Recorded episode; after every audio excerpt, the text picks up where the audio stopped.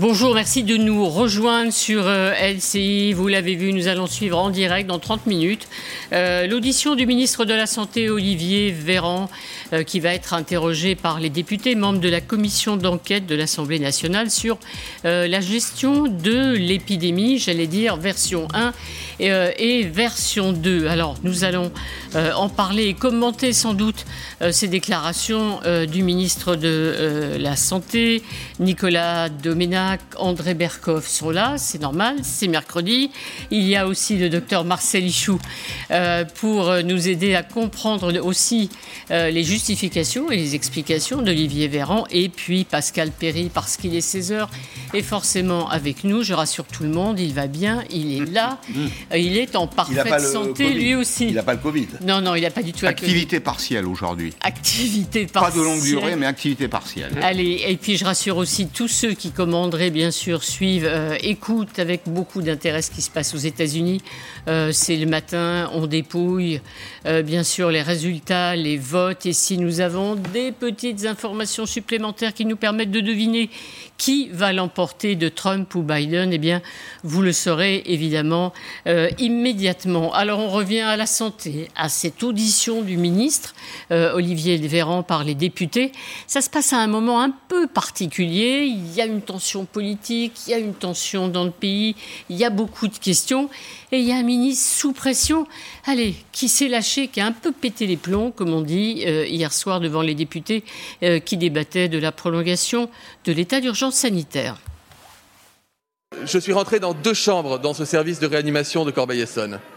Dans la première chambre, il y avait un jeune homme de 28 ans, de 28 ans, en coma, intubé, ventilé, avec pas loin de 10 pouces seringues pour pouvoir à la fois l'alimenter et lui fournir les médicaments essentiels pour le maintenir en vie.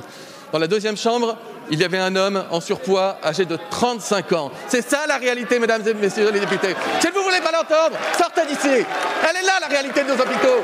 Elle est là la réalité de nos hôpitaux. C'est ça la réalité de nos hôpitaux. Vous êtes en train de débattre de sujets alors que nos soignants se battent pour sauver des vies de cette manière-là dans nos hôpitaux. Voilà, grosse colère du ministre de la Santé, je le disais, qui est un peu euh, sous pression. Nicolas de Ménac, on a l'impression que ça, effectivement, on est dans le temps euh, du confinement version 2.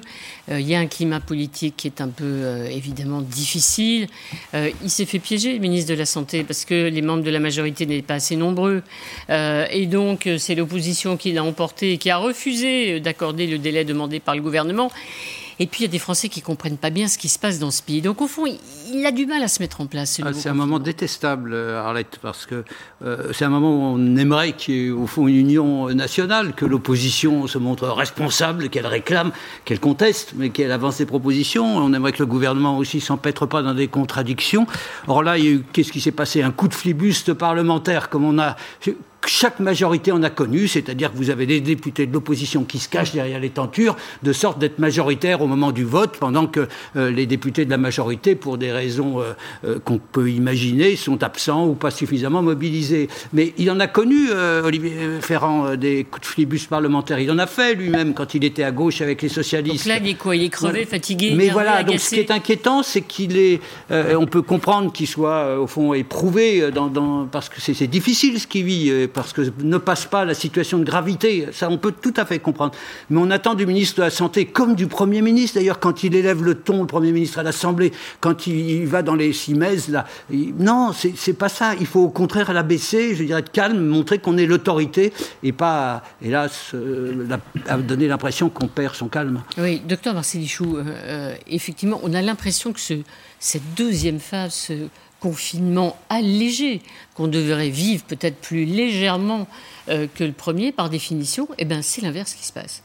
C'est l'inverse qui se passe parce que autant au début, euh, j'ai vraiment soutenu euh, les autorités, le gouvernement, Olivier Véran, parce que malgré tout, on pouvait les critiquer, mais il fallait être aux manettes et c'était compliqué.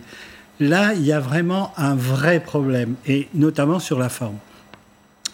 J'avais eu les mêmes débats au début, je me marre parce qu'il y a André Berkoff qui est à côté de moi. J'avais eu une passe d'armes avec, euh, avec euh, Raoult et notamment Perron. Pourquoi? Parce que on ne doit pas mettre l'émotion au premier plan et encore plus quand on est ministre de la Santé. C'est facile de faire pleurer dans les chaumières. Mm. Et honnêtement, sur la forme, c'est pas bon. Sur la délégation, c'est-à-dire quand ils prennent des décisions qui sont bonnes, l'exécution, dans le détail, font qu'elles sont extrêmement mauvaises. Et je peux vous donner des infos très précises sur les tests, sur les tests antigéniques, qui font qu'on va à l'inverse du but euh, recherché. Et d'autre part, c'est ça qui explique aussi la, la, tension. Ben oui, tout le monde n'y comprend plus rien. Mais parce qu'ils savent pas ce qui se passe. Je vous donnerai un exemple très précis sur les tests. Vous pas nous le donner tout de suite, tiens. Si vous voulez, hein si vous voulez.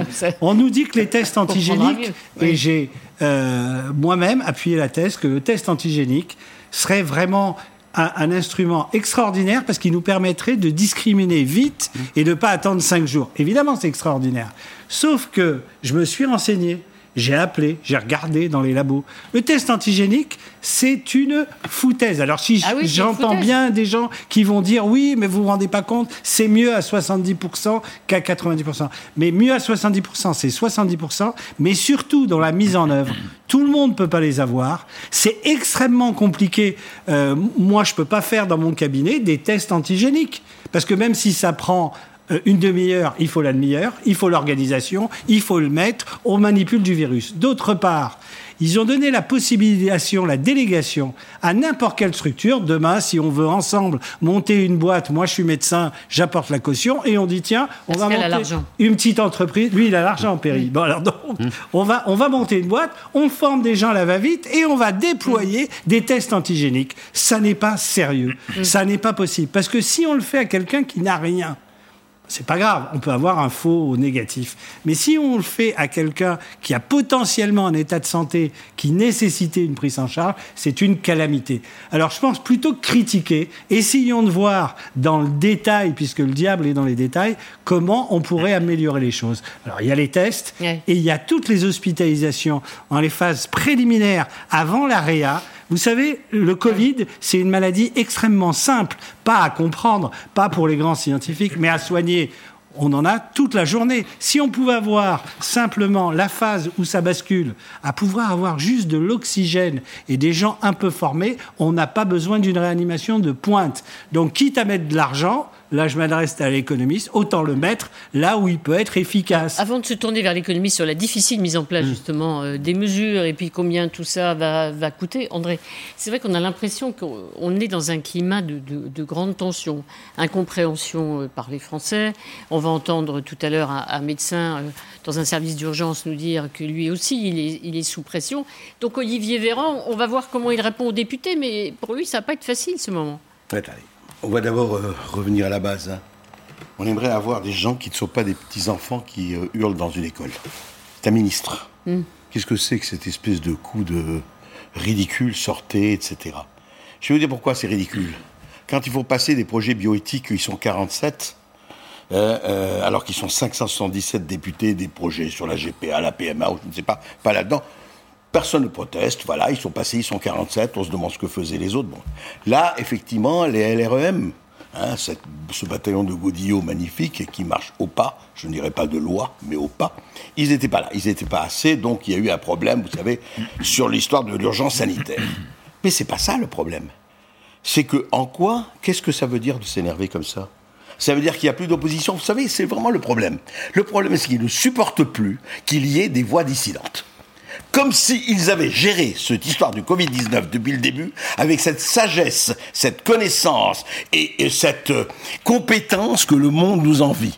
Alors, je ne vais pas retracer l'histoire depuis janvier, depuis mmh, Buzyn, depuis les masques, depuis les C'est ce que vont faire les députés en interrogeant Véran Actuellement, attendez, on fait un reconfinement, on fait un mmh. confinement, on, déconfine. Ah, on ne sait pas comment on déconfine. Monsieur déconfinement, d'ailleurs, est Premier ministre. On reconfine. Mmh. Mais on donne d'abord un cap vous savez, si vous dites aux gens, comme Macron, ah ben il va y avoir 400 000, et peut-être, vous savez, on va éviter 400 000, etc. On fait des modélisations. Mais vous croyez que 400 000 morts. La guerre, pardon? 400 000 morts, il faut le préciser. absolument, 400 000 morts. Qu'est-ce que ça veut dire 400 000 morts? C'est quoi? On lance des trucs comme ça, on est au bilboquet Pardon, je vais dire quelque chose. Si on est en guerre, on est en guerre, on prend les moyens de la guerre, on dit peut-être il faut se confiner, mais on donne une porte de sortie. Le sang, la sueur et les larmes, mais c'est pour quelque chose. Quand vous avez ni cap, ni sortie, ni rien, et vous avez les gens, je ne sais pas, moi, je ne suis pas médecin, mais enfin, j'aimerais quand même qu'on sache que qui on doit tester, comment on doit tester, de quelle manière, mais pas avoir cette espèce d'extraordinaire bouillard où les gens ne savent plus. Et pourquoi euh, euh, euh, les pardon les petits commerçants, les trucs comme ça Alors on va y Parce qu'on leur donne. Non, mais je veux dire, il n'y a aucun éclaircissement. Et Véran, au lieu de faire sa, crise, sa crise de nerfs, il faudrait mieux de donner un cap et d'expliquer. Alors, ça paraît effectivement, sur le plan aussi économique, euh, Pascal, beaucoup plus difficile à, mettre en place. C'est-à-dire qu'il y a des interrogations, des questions, des colères qu'on n'avait pas entendues pendant la première période, un confinement total, où on avait appuyé sur le bouton stop, hop, tout s'est arrêté. Là, eh bien, ça marche, ça fonctionne, mais il y a beaucoup de mécontents. Il y a beaucoup de mécontentement et à un moment où on a besoin de, toutes les forces vives du pays. Pourquoi? Parce que les premiers indicateurs économiques que nous avons sont malgré tout assez inquiétants. Jusqu'à présent, on pouvait considérer que la situation était rattrapable. Alors, je ne dis pas qu'elle est irrattrapable. Euh, en tout cas, elle était sous contrôle. On aura dépensé 186 milliards d'euros. Je ne sais pas si vous le savez, docteur. Oui, oui je le sais. 186 milliards d'euros pendant cette période. Ce sont des coûts budgétaires qui sont affectés euh, au traitement du Covid. C'est 86 milliards d'euros de mesures d'aide, directes ou indirectes, et c'est 100 milliards de pertes de recettes fiscales. Alors en effet, Arlette nous dit aujourd'hui, les forces économiques s'interrogent. On adresse des injonctions aux petits commerces. Alors, c'est d'ailleurs très segmenté. Il y a une partie du commerce qui peut ouvrir, une autre qui ne peut pas ouvrir. C'est ce qui produit de la confusion, au fond. Il y a beaucoup de pression, il y a beaucoup d'émotions. Et mm. les décisions, c'est l'impression qu'on a, les uns et les autres, sont prises euh, sous le coup euh, de l'immédiat. Or, il faudrait s'arrêter un petit moment et, réfléchir. Euh, il faudrait réfléchir. Le gouvernement met 20 milliards d'euros supplémentaires sur la table. Alors, pour financer, pour aider justement les, notamment les commerçants qui sont obligés de faire une boutique. Exactement. Vous avez 11 milliards d'euros qui viennent abonder le fonds de solidarité, qui, est déjà important. Ça, c'est destiné en effet au commerce. C'est une espèce de mise sous cloche de ces entreprises. Hein. Euh, il y a beaucoup de petites entreprises en France. Il y en a 1 700 000 qui sont concernées par les mesures qui ont été prises par le gouvernement. Toutes ne sont pas allés au guichet euh, pour en bénéficier, mais il y en a 1 700 000. On a la prise en charge additionnelle du chômage, c'est 3 milliards 200 millions d'euros qui sont ajoutés par le gouvernement. Les exonérations de cotisations sociales sur lesquelles il faut pouvoir compter, parce que les échéances se présentent et les entreprises euh, se posent de nombreuses questions. Certaines sont en apnée de trésorerie, elles ont elles n'ont plus de trésorerie, donc il faut leur, leur apporter une solution immédiate. Il y a les primes de précarité, parce qu'il ne faut pas oublier les gens qui sont dans la difficulté. Le crédit, les crédits additionnels pour la santé, c'est presque 2 milliards d'euros. Donc on aboutit aujourd'hui à une, une situation dans laquelle on est un peu au bout de nos réserves. qui paye? Alors, alors? Un autre sujet, vaste sujet, on ne va pas répondre à la question immédiatement. Euh, nos enfants, nos petits-enfants, pour aller ah, au, plus simple, puisqu'on commencera à rembourser la dette Covid, on va l'intégrer aux comptes euh, sociaux notamment, on, va la cantonner, euh, comme on l'a fait d'ailleurs avec la CRDS pendant très longtemps, mm. et ce sont nos enfants, nos petits-enfants qui la paieront. Mais malgré tout, Arlette, puisque c'est votre question. On commence à s'inquiéter sur tous les plans là, On est à l'effet de gîte. Vous voyez, on est, on est à l'effet de Jusque là, pour dire les choses simplement, ça allait. C'était tenable, c'était soutenable, pour retenir une, formule utilisée. Là, on rentre dans un monde qui est relativement inconnu, un peu d'ailleurs comme dans le domaine médical. Mais il n'y a, pas de différence. Je voudrais juste dire une chose. Depuis le début, on a voulu opposer sanitaire économique. C'est une foutaise. Mm. Moi, je vous parle en tant que médecin, je ne suis pas économiste. Mais je, regarde en tant que médecin. Mais c'est plutôt de concilier aujourd'hui, ce qui fait que c'est très Non, mais on ne peut pas concilier comme ça, parce que là, les, les gens, les commerçants par exemple, qui n'ont plus de rentrée. Ils vont mourir. Il y a mm. des dépressions, des, mm. attaques de panique, des anxiétés, des faillites, des retards de diagnostic. Donc, je ne comprends pas pourquoi on opèse. Alors, émotionnellement, c'est facile de faire des effets de manche. Mais il faut absolument que l'économie perdure. D'autre part, quand on rentre dans le détail, parce que c'est là, je ne vois pas pourquoi on s'infecterait plus dans un petit commerce où il y a deux personnes qui sont ensemble, plutôt que dans une entreprise où vous mettez le masque, je le vois toute la journée. Comment vous avez été infecté? Ah non, moi je mets le masque tout le temps, docteur. Ah bon? Oui, et à quel moment vous avez croisé personne? Ah si, ici, euh, au moment de la pause café, on va et là on se détend. Mm. Donc ils mettent le masque toute la journée, mais au moment de prendre le café, ils l'enlèvent. Donc il faut vraiment rentrer dans le détail. Sur le masque, on en parle tout le temps, mais on explique n'explique pas vraiment ce que c'est que de mettre un masque, de le respecter. Là, on revient au début de l'histoire. On, aurait, on mais oui, presque entendre l'ex-porte-parole dire parce que, on sait pas porter Oui, mais parce que ça passe par là. C'est-à-dire que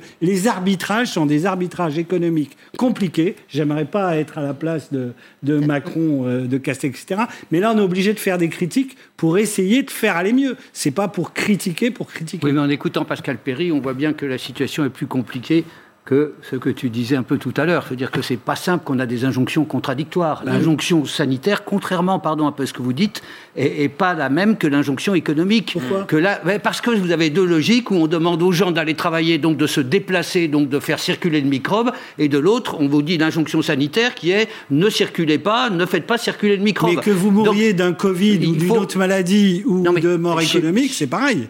Euh, oui, mais enfin, bon, on veut éviter de mourir et de l'un et de l'autre, si ben, possible. Donc, justement, pour ça, il faut effectivement, c'est là où je vous rejoindrai, être plus clair dans les, dans les règles qu'on veut fixer, expliquer, éviter alors les maladresses insignes du genre, il y a le non essentiel et il y a l'essentiel. Je veux dire, comme si, pour moi, la librairie est de l'ordre de l'essentiel, plus que beaucoup, euh, plus que le tabac, par exemple, enfin bon, etc., etc. Je veux dire, mais bon, ah, me fait signe. Non, non, non, non, non, je croyais que c'était un, Je vais ajouter un point, Nicolas. Dans la définition de l'essentiel du non essentiel. Il y a, une, frontière qui est quand même poreuse. Vous voyez, euh, Michel-Édouard Leclerc a publié aujourd'hui un message, un tweet en disant on m'autorise à vendre des thermomix, des poils, de la pierrade et un pyjama enfant deux ans. Retenez, pyjama enfant deux ans. on m'interdit de vendre un four, des couverts, une table de cuisson, un pyjama enfant trois ans. C'est là où il y a de la confusion. Et quand il y a de la confusion, évidemment, il y a, matière à des crises de nerfs, comme vous l'avez montré tout à l'heure, euh, Arlette, et surtout, ça produit énormément d'incompréhension dans le pays. C'est-à-dire qu'il faudrait quelque chose d'enfin clair. On a l'impression que le, euh, le général en chef est, est, occupé par le, le, champ de bataille, ce qui se passe sur l'aile gauche. Il faudrait faire un coup de zoom arrière, s'arrêter un petit moment non, mais en vrai, ah. c'est une formule. Hein. Faire un coup de zoom arrière et se dire comment on sort par le haut de cette situation sur le terrain sanitaire et sur le terrain économique. Alors, on va retourner directement sur le terrain, terrain sanitaire. On va euh, au CHU de Lille retrouver le docteur Patrick Goldstein, qui est chef du pôle de l'urgence euh, et du SAMU euh, du Nord. Merci d'être avec nous, docteur.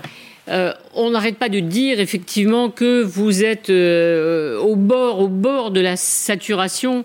Euh, est-ce que c'est aussi votre cas? On parle beaucoup aujourd'hui sur l'antenne de LCI de ce qui se passe à Lyon avec des malades qui sont plus nombreux aujourd'hui que lors de la première vague de l'épidémie. Est-ce que c'est aussi votre cas? Absolument, madame, absolument. Nous avons euh, lundi eu autant de patients en réanimation au CHU de Lille que nous n'en avions eu au plus fort de la première vague. Or, nous savons aujourd'hui que nous ne sommes pas au sommet de ce que nous appelons la deuxième vague. Donc, il y a un impact majeur, réel, très intense sur les services de réanimation des Hauts-de-France et tout particulièrement du département du Nord. Ça veut dire que vous avez, comme d'autres, déprogrammé d'autres interventions, ce que vous ne souhaitiez pas faire? Madame, nous sommes pour l'établissement euh, dans lequel j'ai le bonheur de travailler, le CHU Lille, à 50% de déprogrammation. Il a fallu transformer, euh, grâce à une agilité certaine et puis euh, des personnels absolument extraordinaires, il a fallu transformer des soins intensifs chirurgicaux, des soins intensifs post-opératoires en services de réanimation. Il a fallu réaffecter des anesthésistes réanimateurs et des infirmières et infirmiers d'anesthésie. Ceci se fait bien entendu au détriment de l'activité chirurgicale. Ce sont tous les établissements du Nord, sans exception, qu'ils soient publics et privés, sans exception, qui aujourd'hui ont déprogrammé une très grosse partie de leur activité. Votre message s'adresse évidemment au gouvernement. On va entendre tout à l'heure le ministre de la Santé qui sera interrogé par les députés. S'adresse aussi aux, Français qui sont peut-être allés euh, moins disciplinés qu'il y a six mois. Alors, e-, effectivement, moi je comprends parfaitement la, lassitude de, tout un chacun. Vous savez, les soignants, euh, quand ils quittent l'hôpital, ce qui en ce moment est un petit peu difficile, ils sont, euh, ils sont, ils sont avant tout des citoyens. Donc la lassitude de tous, ils la vivent aussi. Il faut vraiment comprendre, mais comprendre, accepter qu'il se passe quelque chose de vraiment grave, non pas dans notre pays, qu'il se passe des choses graves en Europe. N'oublions pas qu'aujourd'hui, au niveau planétaire, c'est en Europe que l'impact est maximum. Il se passe des choses graves, des patients graves à vie arrivent dans nos services de réanimation. Ce ne sont pas que des patients âgés et des gens meurent tous les jours. Donc l'intensité de ce qui est en train de se passer, la gravité de ce qui est en train de se passer est à l'identique, même probablement un peu plus intense que ce que nous avons vécu lors de la première vague. Alors, il ne faut pas être là, il ne faut pas dire ça va passer, il faut être d'une rigueur absolue pour affronter cette deuxième vague qui va probablement nous occuper encore pendant 3-4 semaines et essayer d'en sortir le mieux possible. Merci beaucoup, euh, docteur Goldschein, d'avoir été avec nous. Petit message qu'on entend bien, appel à la responsabilité, on va y, revenir. Je voulais terminer juste, sur un truc, justement là-dessus, sur l'appel à la responsabilité avec l'exemple des librairies. On nous dit, les autorités médicales et euh, politiques, mm. on ferme les librairies parce que les gens feuillettent des livres avant de les acheter, ce que je fais moi aussi. Sauf que vous pouvez vous laver les mains avec le gel hydro avant, vous pouvez venir avec le masque, et là ça tombe, et on peut responsabiliser les libraires. Alors, euh, on va s'arrêter, euh, comme on ah. dit. Euh, généralement, ça s'appelle une pause. Généralement, c'est consacré à la pub.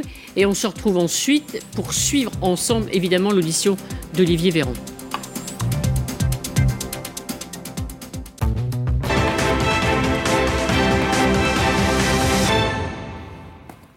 Voilà, nous allons suivre ensemble, vous le savez, l'audition d'Olivier Véran, le ministre de la Santé, auditionné par les députés membres de la commission d'enquête parlementaire sur la gestion de la crise de la Covid.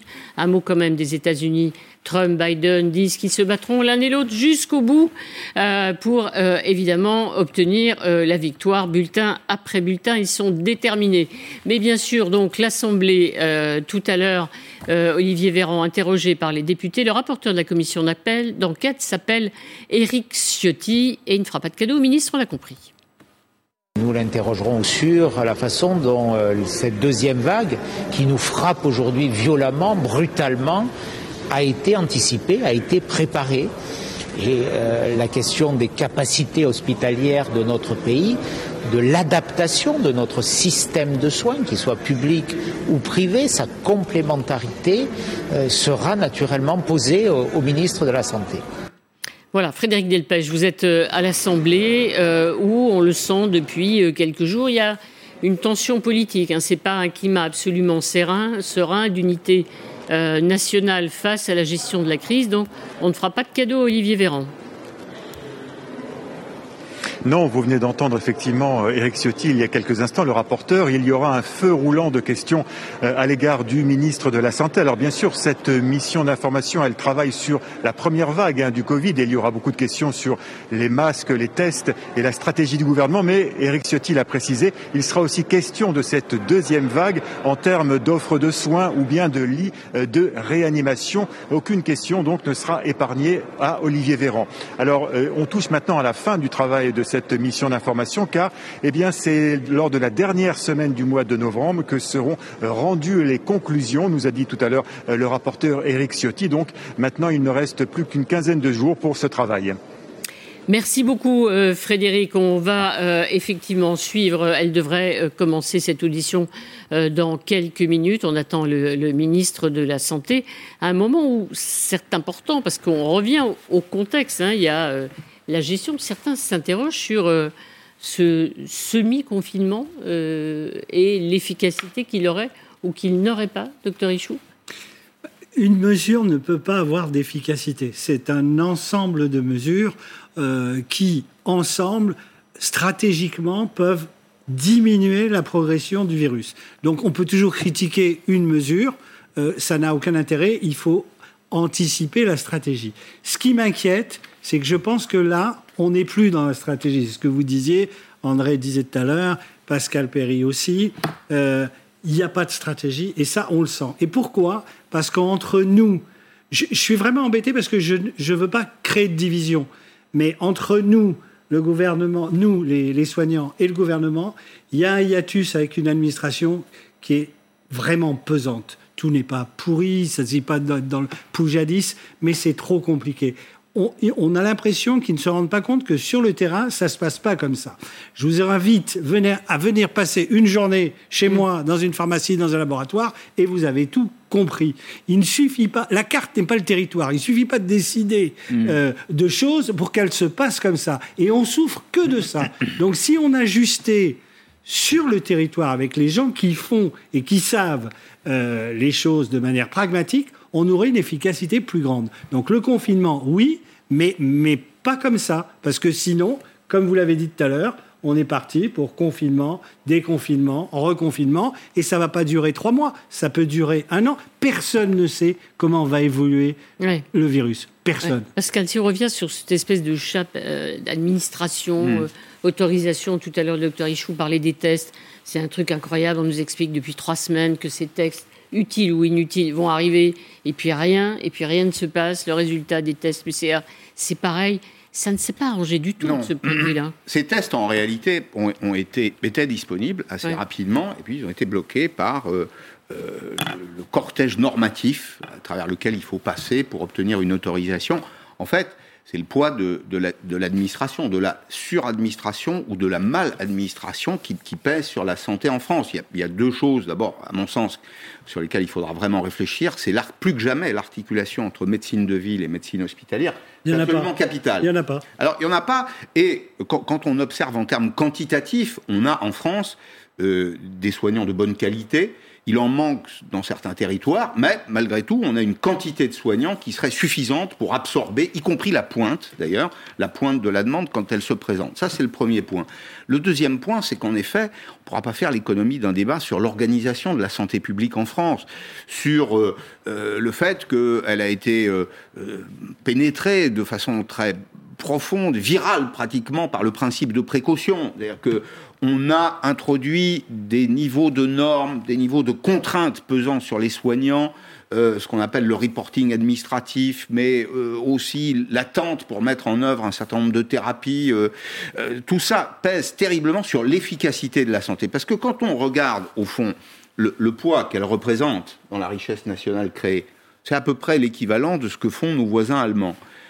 simplement, en Allemagne, un tiers des hôpitaux est privé, un tiers des hôpitaux appartient euh, à, des congrégations religieuses, souvent, il y a une longue tradition, au 19e siècle, on soignait en Allemagne dans les congrégations mm. religieuses. Mm. Et puis il y en a un tiers qui est public avec un modèle de gestion ou d'administration qui est assez proche du privé. En France, on a cette, cette, euh, cette chape de plomb très administrative, très politique, très verticale, un peu napoléonienne, qui pèse sur l'hôpital public. Ça ralentit l'activité des, soignants. En fait, un médecin aujourd'hui, ou un soignant à l'hôpital public, passe pour les médecins au moins la moitié de son temps, c'est tous les témoignages hein, qui le disent, la moitié de son temps à réaliser de l'administration. Est-ce que euh, les moyens que nous investissons aujourd'hui dans l'espace clinique sont suffisants? La réponse c'est non trop de moyens investis dans l'administration.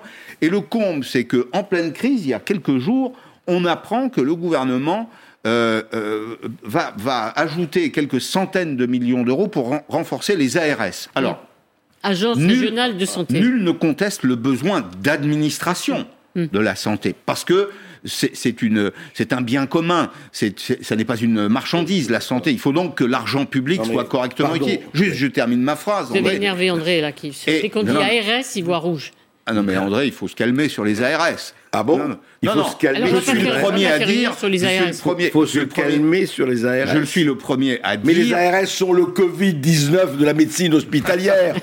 Arrêtez de dire n'importe Je m'incline. Ah non, mais on dit la même chose. Et eh bien voilà. On dit la eh même ben chose. Voilà, mais dis-le comme ça, c'est mieux. Non, mais je le dis pas avec ces mots-là. Je dis, je dis que c'est un poison et qu'il faudra, quand on sera sorti de cette crise, il faudra qu'on repense la façon dont nous administrons la santé, qui est un bien commun dans la société française, le modèle auquel nous sommes tous très attachés. Alors, euh, on va entendre ce que, ce que devrait dire dans, dans, quelques minutes. Ils sont toujours en retard euh, dans ce gouvernement, c'est vrai, pour intervenir, même quand ils doivent répondre euh, aux questions des députés. T'inquiète pas, on va meubler.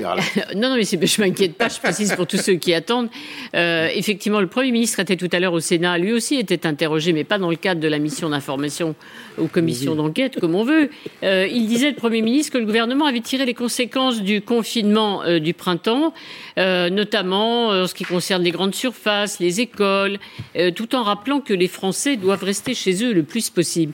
C'est pas ça que les Français ont du mal, pardon de citer un peu rapidement, mais à comprendre. C'est-à-dire qu'on nous dit restez chez vous, mais en même temps, cette fois, les écoles sont ouvertes et on invite même ceux qui le peuvent à aller travailler s'ils ne chez vous, pas du euh, télétravail. mais emmenez vos enfants à l'école. Alors on écoute. Avoir voilà. répondu, Monsieur le Ministre, à notre sollicitation.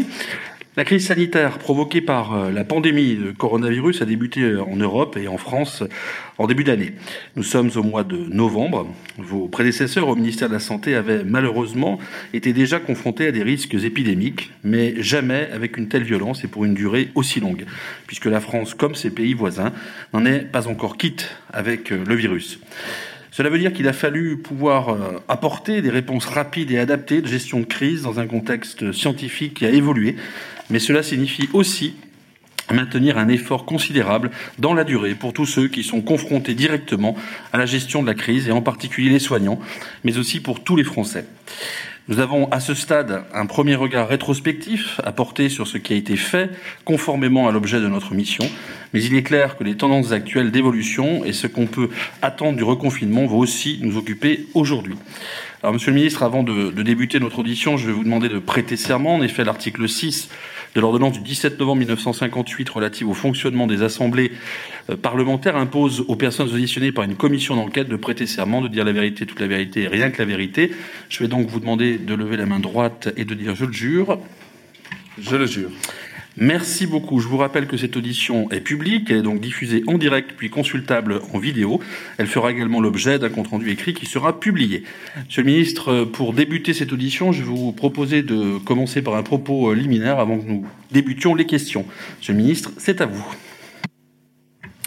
Monsieur le Président, je vous remercie, Monsieur le rapporteur, Mesdames et Messieurs les députés. Nous n'allons pas parler ensemble d'un sujet passé, daté, terminé, hélas. Si des questions légitimes se posent sur les décisions qui ont été prises depuis l'apparition du coronavirus sur notre territoire, chacun doit garder à l'esprit que l'heure est toujours à la lutte contre le virus et pas aux conclusions définitives. Avant toute chose, j'aimerais rendre hommage à celles et ceux qui font face à cette crise dans nos hôpitaux, dans nos EHPAD, en ville, sans oublier bien sûr les professionnels du domicile et tous ceux qui permettent à la France de résister au choc et de tenir. Je veux aussi rendre hommage et dire toute ma gratitude aux agents des administrations centrales, des agences régionales de santé et de tous les services de l'État. Leur engagement est exceptionnel et chaque jour, il force mon admiration. Cette crise sanitaire, je la vis depuis ma prise de fonction le 17 février dernier. J'ai été nommé ministre alors que le virus circulait depuis peu en France.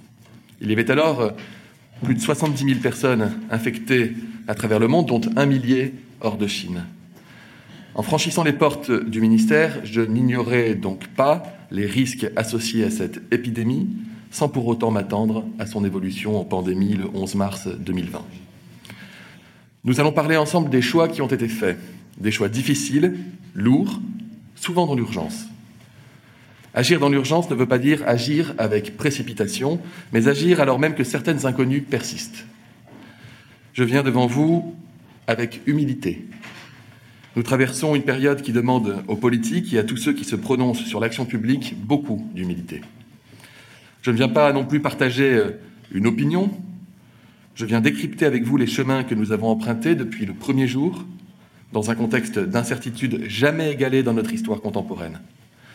Un contexte dans lequel il s'est agi d'apporter des réponses à des problèmes qui se sont présentés devant nous chaque jour. Quand surgit un événement comme celui-ci, les avis se multiplient, les opinions se juxtaposent et les jugements sont rendus aussi vite qu'ils peuvent être contredits. Depuis que j'ai endossé mon costume de ministre, je me suis efforcé d'écouter, Faire le tri entre le bon grain et l'ivraie a été mon quotidien, tandis qu'au même moment, les Français attendaient bien sûr des réponses fermes. Dans une crise comme celle que nous traversons, les connaissances d'aujourd'hui ne sont pas celles d'hier. Les connaissances évoluent, la science évolue. Seul le bon sens est immuable, à jamais figé dans l'esprit de ceux qui s'en réclament à tout va. Il pourrait être tentant de lire les stratégies d'hier à l'aune des connaissances d'aujourd'hui, je vous demande donc de tenir compte du caractère évolutif de ces connaissances. Nous apprenons tous les jours en même temps que nous agissons. De la même manière, le temps politique n'est pas le temps scientifique. Et cette donnée ne doit pas échapper aux échanges que nous aurons. Rechercher la vérité à la lumière des faits, c'est ce à quoi nous nous attelons aujourd'hui. Et je ne doute pas que cet exercice servira autant la justesse du regard que nous portons sur le passé récent que l'efficacité de l'action que nous menons aujourd'hui encore contre l'épidémie. L'information judiciaire sur la gestion ministérielle de la crise du Covid-19 permettra également de rendre compte de cette action, et je tenais à le rappeler. Vous l'aurez compris, ma mission, elle est de piloter la réponse à la crise, la crise d'hier, la crise d'aujourd'hui, mais aussi la crise de demain. Je suis aujourd'hui devant vous parce que nous devons toutes et tous apprendre d'une crise qui a placé la santé publique au cœur de nos préoccupations. Je suis devant vous parce que le Parlement doit être une force motrice dans les politiques de protection et de prévention. Je suis là parce que je suis le ministre des Solidarités et de la Santé. À ce poste, depuis le premier jour, j'ai toujours agi et parlé avec responsabilité et en toute transparence. Je ne choisirai pas une autre ligne aujourd'hui devant vous. Je vous remercie. Merci euh, beaucoup, Monsieur le, Ministre. Je m'associe euh, à vous euh, s'agissant des, remerciements que vous avez pu adresser, en particulier au, personnel soignant, dont on sait à quel point il est, il est sollicité et disponible, et courageux et engagé depuis le début de cette, depuis le début de cette crise. J'ai, pour ma part, quatre, quatre questions à, vous poser pour débuter cette, cet entretien. Une première question pour permettre de, de, planter entre guillemets un peu le décor. Euh, S'agissant de, l'état des lieux euh, des travaux qui ont été euh, menés depuis la première vague, quels enseignements, quelles adaptations a-t-on réalisé en termes de, personnel, de, lits, d'équipements de protection depuis cette première vague, puisque on entend beaucoup de choses et je voudrais qu'on qu puisse clarifier les choses sur les travaux qui ont été mis en place depuis depuis ce temps-là. Une deuxième question euh, qui a beaucoup animé les, débats de nos et les questions plutôt de notre commission euh, d'enquête, c'est euh, la, la, particularité de la prise en charge des personnes âgées plus particulièrement dans les EHPAD. Certains ont certaines personnes ont sous-entendu, ont affirmé pour certains et certaines, peu nombreuses, mais ça a été le cas quand même dans certaines auditions, que certaines personnes âgées n'avaient pas forcément bénéficié de, de tous les, soins, de toutes les prises en charge hospitalières qu'elles auraient, dont elles auraient pu bénéficier en temps euh, normal. J'aurais voulu avoir votre avis euh, dessus. Un, troisième, euh, une troisième question. Un troisième point, s'agissant de, Santé publique France, et surtout de, de, la réponse que nous devons pouvoir apporter à cette crise, mais également aux éventuelles crises à venir. Euh, vous l'avez dit dans votre propos liminaire, nous, face, nous faisons face à euh, un virus jusqu'alors totalement inconnu, avec des modes de contamination, des modes de transmission, des modes d'évolution euh, euh assez, euh, euh, enfin totalement inconnus jusqu'alors. Et il faut faire, il faut savoir faire preuve de, réactivité, de rapidité et d'adaptabilité, alors même que la, la, science progresse au jour le jour. Nous l'avons vu lors de l'audition avec l'ancien Premier ministre Édouard Philippe, qui nous disait que si nous avions pris en charge les patients selon le, mode de, du plan pandémie grippale, nous n'aurions probablement pas fait autant de tests, voire même pas du tout de tests. Donc il, faut savoir euh, évoluer euh, avec, euh, avec la connaissance scientifique et donc voir quel était votre regard sur l'adaptabilité de notre système et je sais que mon, collègue, notre collègue euh, Jean-Pierre Dor sera probablement attentif à cette question, savoir quel est votre regard sur les Prusses euh, qui a été intégré dans Santé publique France et euh, quel est l'avenir que l'on peut donner à les Prusses, quelle est la visibilité que l'on peut donner à les Prusses, tant on savait que, que les Prusses avaient ce rôle de prévisibilité. Et puis enfin, dernière question, voir avec vous quelle est aujourd'hui la stratégie de déploiement des tests antigéniques qui sont manifestement en cours de déploiement mais quel est votre regard, le nombre euh, de tests euh, déployés, euh, quelle utilité, quel, quel services peuvent-ils nous rendre à l'avenir dans cette période de confinement et dans cette, nous l'espérons tous, future période de déconfinement? Je vous remercie. Monsieur le Président, votre première question porte sur la préparation du système de santé depuis la première vague. Évidemment, alors même que la première vague n'était pas terminée, nous avons débuté un rétex, un retour d'expérience pour faire justement toute la lumière sur la crise sanitaire, sur les éléments en lien avec le virus et la façon de répondre à l'épidémie dans notre pays. Nous l'avons donc initié dès le printemps. Il a donné lieu à de nombreuses observations et à de nombreuses démarches en vue de préparer notre système de santé dans l'éventualité d'une deuxième vague. Je pourrais vous citer plusieurs exemples, ça peut être une réponse très longue et je souhaite faire des réponses peut-être courtes pour laisser chacun le temps, à chacun le temps de, de poser des questions. Mais sachez par exemple qu'il y a un guide de préparation des réanimations qui a été euh, élaboré avec les professionnels de santé cet été. Je vous donne un exemple concret. Initialement, la quasi-totalité des patients, en tout cas de ce qui m'a été remonté, et qui présentaient un SDRA, c'est-à-dire un syndrome de détresse respiratoire aiguë, conséquence grave d'une maladie euh, à coronavirus, et qui étaient transférés en réanimation, étaient intubés ventilés, c'est-à-dire qu'on les plaçait en coma, qu'ils avaient un tube dans les poumons pour une respiration euh, automatisée. Progressivement, euh, les expertises en France et dans le monde ont permis d'élaborer d'autres méthodes de soins, visant notamment à différer, voire à éviter une intubation, puisqu'une intubation sur des poumons fragiles, ça peut créer des dégâts et prolonger la durée de réanimation, voire créer des séquelles importantes. Ainsi, un certain nombre de patients ont pu bénéficier de ce qu'on appelle l'Optiflow. C'est de l'oxygène à 50 litres minute, à très fort débit, qui est livré en continu aux patients qui présentent des besoins d'oxygène, retardant ainsi l'intubation. Évidemment, lorsqu'on fait ce constat-là, ça a un impact sur les prises en charge. D'abord parce qu'un certain nombre de patients sous oxygène à fort débit n'ont pas forcément besoin d'être dans un service de réanimation en propre, mais s'ils ont un monitorage cardiaque et respiratoire, peuvent aller par exemple en soins intensifs. Ce qui nous a permis d'adapter des services de soins intensifs pour pouvoir y adresser des patients atteints d'optiflow, etc. Donc tout cela euh, a fait office de recommandations élaborées avec les professionnels. Par ailleurs, sur les retours d'expérience territoriaux, chaque agence régionale de santé a mis en place une gouvernance territoriale, tenant compte d'un certain nombre de points essentiels, je peux vous en citer quelques-uns.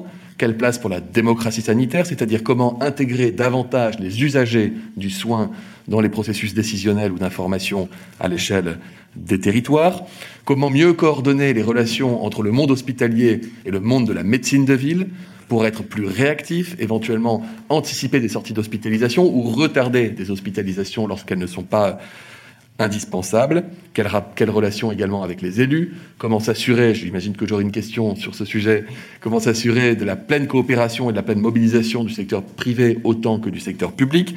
Bref, des gouvernances territoriales mises en place par les ARS. Par ailleurs, évidemment, nous avons entamé la reconstitution du stock national d'équipements de protection et nous avons eu l'occasion de communiquer en toute transparence avec Édouard Philippe lorsqu'il était Premier ministre déjà, pour donner les objectifs, et puis ensuite avec Jean Castex, l'actuel Premier ministre, en conférence de presse pour annoncer quel était l'état des stocks en masques, en blouse, en surblouse, en gants, en respirateurs, en médicaments de réanimation. Et tout cela a été fait au cours de l'été notamment le stock de médicaments de réanimation, les fameux médicaments qui sont nécessaires pour maintenir quelqu'un en coma lorsqu'il est intubé en réanimation, ces médicaments qui étaient si précieux, si précieux, et pour lesquels nous avions connu euh, des, en tout cas un minima des euh, pendant la période de la première vague, quant à notre capacité à en fournir suffisamment. Et donc ces stocks ont été reconstitués en même temps que les activités chirurgicales reprenaient progressivement au cours de l'été dans nos hôpitaux, et ça, ça a nécessité évidemment un gros travail. Et puis toute la question de la mobilisation des ressources humaines qui est au cœur du sujet de la prise en charge de la deuxième vague, puisqu'il n'y a pas de service de réanimation supplémentaire ou de lits de soins intensifs supplémentaires si nous n'avons pas de personnel capable d'aller donner des soins de qualité spécifiques dans les services. Ce que me disait une équipe hier, c'est que euh, en réanimation à Corbeil-Essonne, il m'expliquait que par exemple, lorsqu'un patient est en SDRA intubé ventilé, il faut parfois le mettre en décubitus ventral, c'est-à-dire le mettre sur le ventre, et puis ensuite le remettre sur le dos et le remettre sur le ventre plusieurs fois par jour, et que cela nécessite une technicité qu'un soignant qui n'a pas connu cela, qui n'a pas été formé, est en peine de faire. Par ailleurs, vous avez des patients qui sont sous ECMO, c'est-à-dire une circulation extracorporelle, c'est les formes les plus graves, et l'ECMO nécessite une technicité très particulière, tant médicale que paramédicale. Bref, il a fallu former des soignants, et ce sont les hôpitaux, les universités qui se sont chargés de lancer des programmes de formation. Dans les territoires de Belfort ou encore à Grenoble, j'ai assisté à des séances de formation par simulation sur mannequins de patients intubés et ventilés en décubitus ventral, par exemple, qui ont permis de former des dizaines, des centaines d'infirmiers, d'aides-soignants pour qu'ils puissent prêter main forte le moment venu dans les services de réanimation. Et vous le savez, hélas, on ne peut pas former de réanimateurs en trois mois ni même en six mois, c'est plutôt 10 à 12 ans. Et donc, il a fallu, je dirais, permettre d'upgrader, de monter en compétence un certain nombre de soignants pour prêter main forte à leurs collègues. Bref, je ne vais pas vous faire tout l'article sur ce sujet, mais sachez que c'est euh, vraiment euh, le sujet aujourd'hui, euh, l'enjeu majeur pour nous, que d'être capable de mobiliser des professionnels de santé supplémentaires.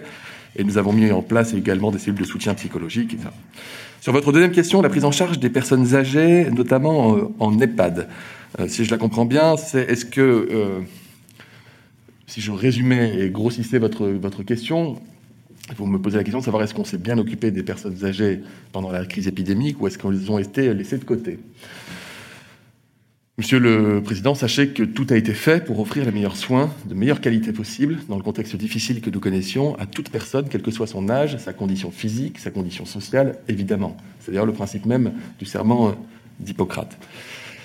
Il a fallu organiser des filières de prise en charge très euh, proches entre les EHPAD, qui accueillent des personnes âgées en situation de perte d'autonomie, et les hôpitaux.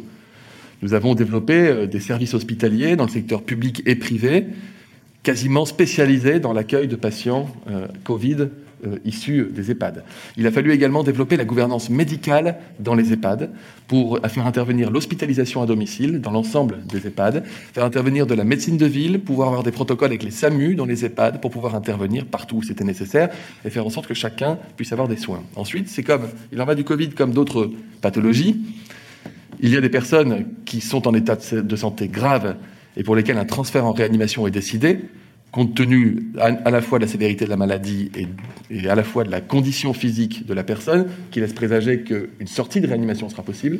Et il y a des personnes qui sont dans un état physique préexistant tellement grave que les réanimations ne prennent pas forcément la décision d'aller intuber, ventiler cette personne, parce qu'ils savent qu'il y a 100% de risque que cela se traduise par un, décès dans des conditions qui sont parfois encore plus difficiles, raison pour lesquelles nous, nous avons sollicité la Société française de gériatrie notamment, pour qu'elle formule des recommandations de prise en charge et d'accompagnement des derniers moments de la vie des personnes les plus âgées qui ne pouvaient pas aller en réanimation. Encore une fois, je, je le dis, il en va du Covid comme pour d'autres pathologies. Là, je mets deux secondes ma blouse de neurologue.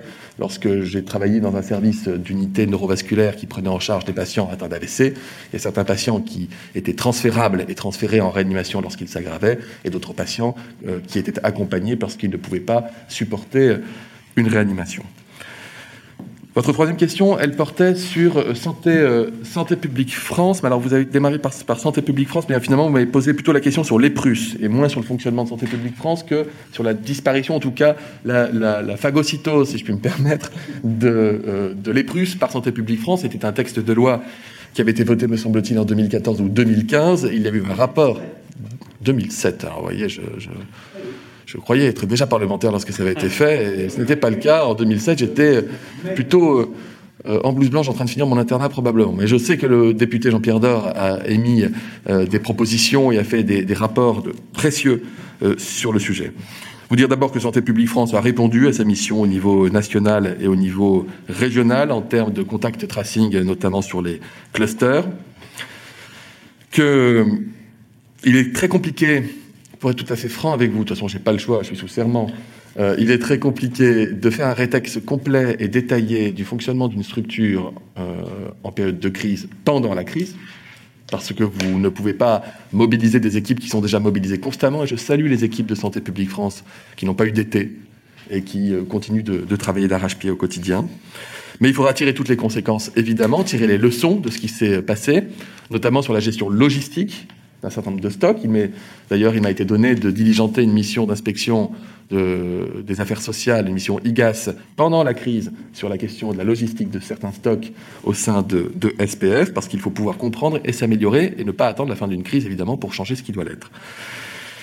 Donc le rétexte complet qu'on suivra et vos travaux euh, parlementaires seront extrêmement utiles. Est-ce qu'il faut identifier une structure ad hoc comme c'était le cas donc avant 2007 ou est-ce qu'il faut modifier certaines, façons de fonctionner? Nous verrons. Enfin, votre dernière question porte sur une actualité euh, brûlante, celle des tests euh, antigéniques. Les tests antigéniques ont fait leur apparition assez récemment. Et j'ai saisi euh, à plusieurs reprises la haute autorité de santé, cette instance euh, scientifique chargée de nous guider dans les décisions de politique publique sanitaire.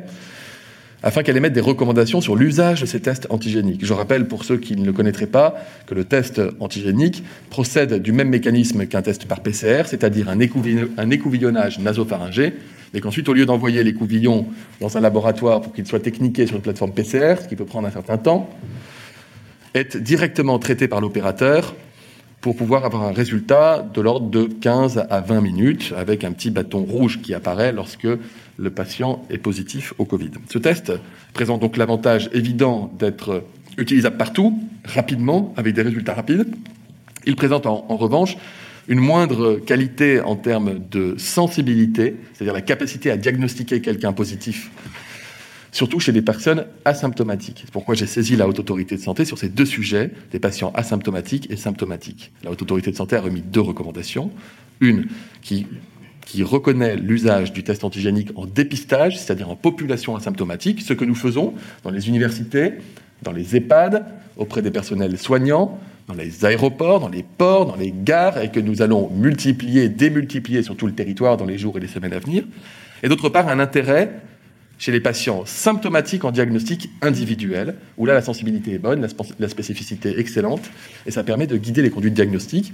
Et ces tests antigéniques sont désormais autorisés, j'en ai signé l'arrêté il y a quelques jours, pour une utilisation en médecine de ville, en pharmacie d'officine, ou par des infirmiers et infirmières libérales, mais également par d'autres professionnels euh, de santé dont la liste sera amenée à, évoluer en fonction des besoins. Donc ces tests se déploient. Je crois savoir, monsieur le député, mais je mets un conditionnel, pardonnez-moi pour cela, parce que je ne veux pas euh, dire des chiffres qui ne seraient pas parfaitement exacts, mais pour répondre à votre question, je crois savoir que plus de la moitié des pharmacies d'officine avaient déjà commandé des tests antigéniques en vue d'en réaliser en début de semaine, et que ça portait le chiffre, je crois, à 2 millions de tests antigéniques commandés. Par ailleurs, nous avions déjà déployé, avant même les recommandations, 5 millions de tests antigéniques que nous avions achetés par un stock d'État dans l'ensemble des hôpitaux et EHPAD de notre territoire pour mener des expérimentations grandeur nature. Donc ce sera une aide supplémentaire qui ne remplacera pas le test PCR, mais qui permettra de renforcer notre arsenal diagnostique. Merci beaucoup. Je passe la parole à monsieur le rapporteur. Merci, euh, monsieur le président. Euh, monsieur le ministre, euh, votre audition intervient presque au terme des travaux de notre mission, en tout cas avec les prérogatives de, la commission euh, d'enquête qui lui sont euh, octroyées. Nous étions euh, naturellement impatients de, vous écouter et d'écouter les réponses que vous pouvez apporter à, à nos questions. Nous n'avions pas imaginé, lorsqu'avec Monsieur le Président, nous avions plutôt souhaité que cette audition se fasse au terme de ces travaux, que nous nous trouverions euh, à nouveau au cœur euh, d'une seconde vague de la crise sanitaire qui touche notre pays et qui, euh, naturellement, vous mobilise et mobilise sous votre autorité toutes les équipes sanitaires dans nos établissements de santé, qu'ils soient publics ou privés, et qui mobilisent tous les acteurs de, de, la santé dans notre pays. Et je veux, à titre personnel, leur dire bien sûr ma, reconnaissance et, mon soutien dans ces moments qui s'annoncent euh, redoutablement euh, éprouvants. Euh, nous sommes au cœur de cette seconde vague dont vous avez rappelé hier soir dans des termes que nous espérons plus apaisés cet après-midi, mais j'en suis convaincu que le pire était devant nous. Est-ce que vous avez, je commencerai par là, puis après on aura peut-être des questions plus techniques, puis je laisserai à mes collègues poser ces, questions aussi. Est-ce que vous avez le sentiment que quelque part, cette seconde vague, que le Conseil scientifique avait annoncé devant nous le 18 juin, hein, et que le professeur Flao, début septembre, avait également annoncé, euh, je parle des personnes qui ont été auditionnées par nos soins ici, est-ce que vous avez le sentiment compte tenu de la gravité qui malheureusement est, avérée, qui s'annonce, qu'il y a eu euh, des erreurs d'anticipation, une sous-évaluation ou une sous-estimation du, caractère de, gravité euh, de la situation. Est-ce qu'il n'y a pas un regret euh, de votre part d'actions qui n'auraient pas été mises en œuvre ou en tout cas dont l'amplitude n'a pas été suffisamment forte et je pense en particulier à ce qui s'est passé euh, lors du Conseil de défense du 11 septembre dernier, suivi d'une conférence de presse du Premier ministre, à l'époque annoncé comme devant diffuser des mesures restrictives fortes, parce qu'il y avait déjà cette inquiétude et qui finalement a débouché sur quasiment aucune annonce qui avait surpris, euh, ce qui nous avait surpris, qui avait surpris les commentateurs.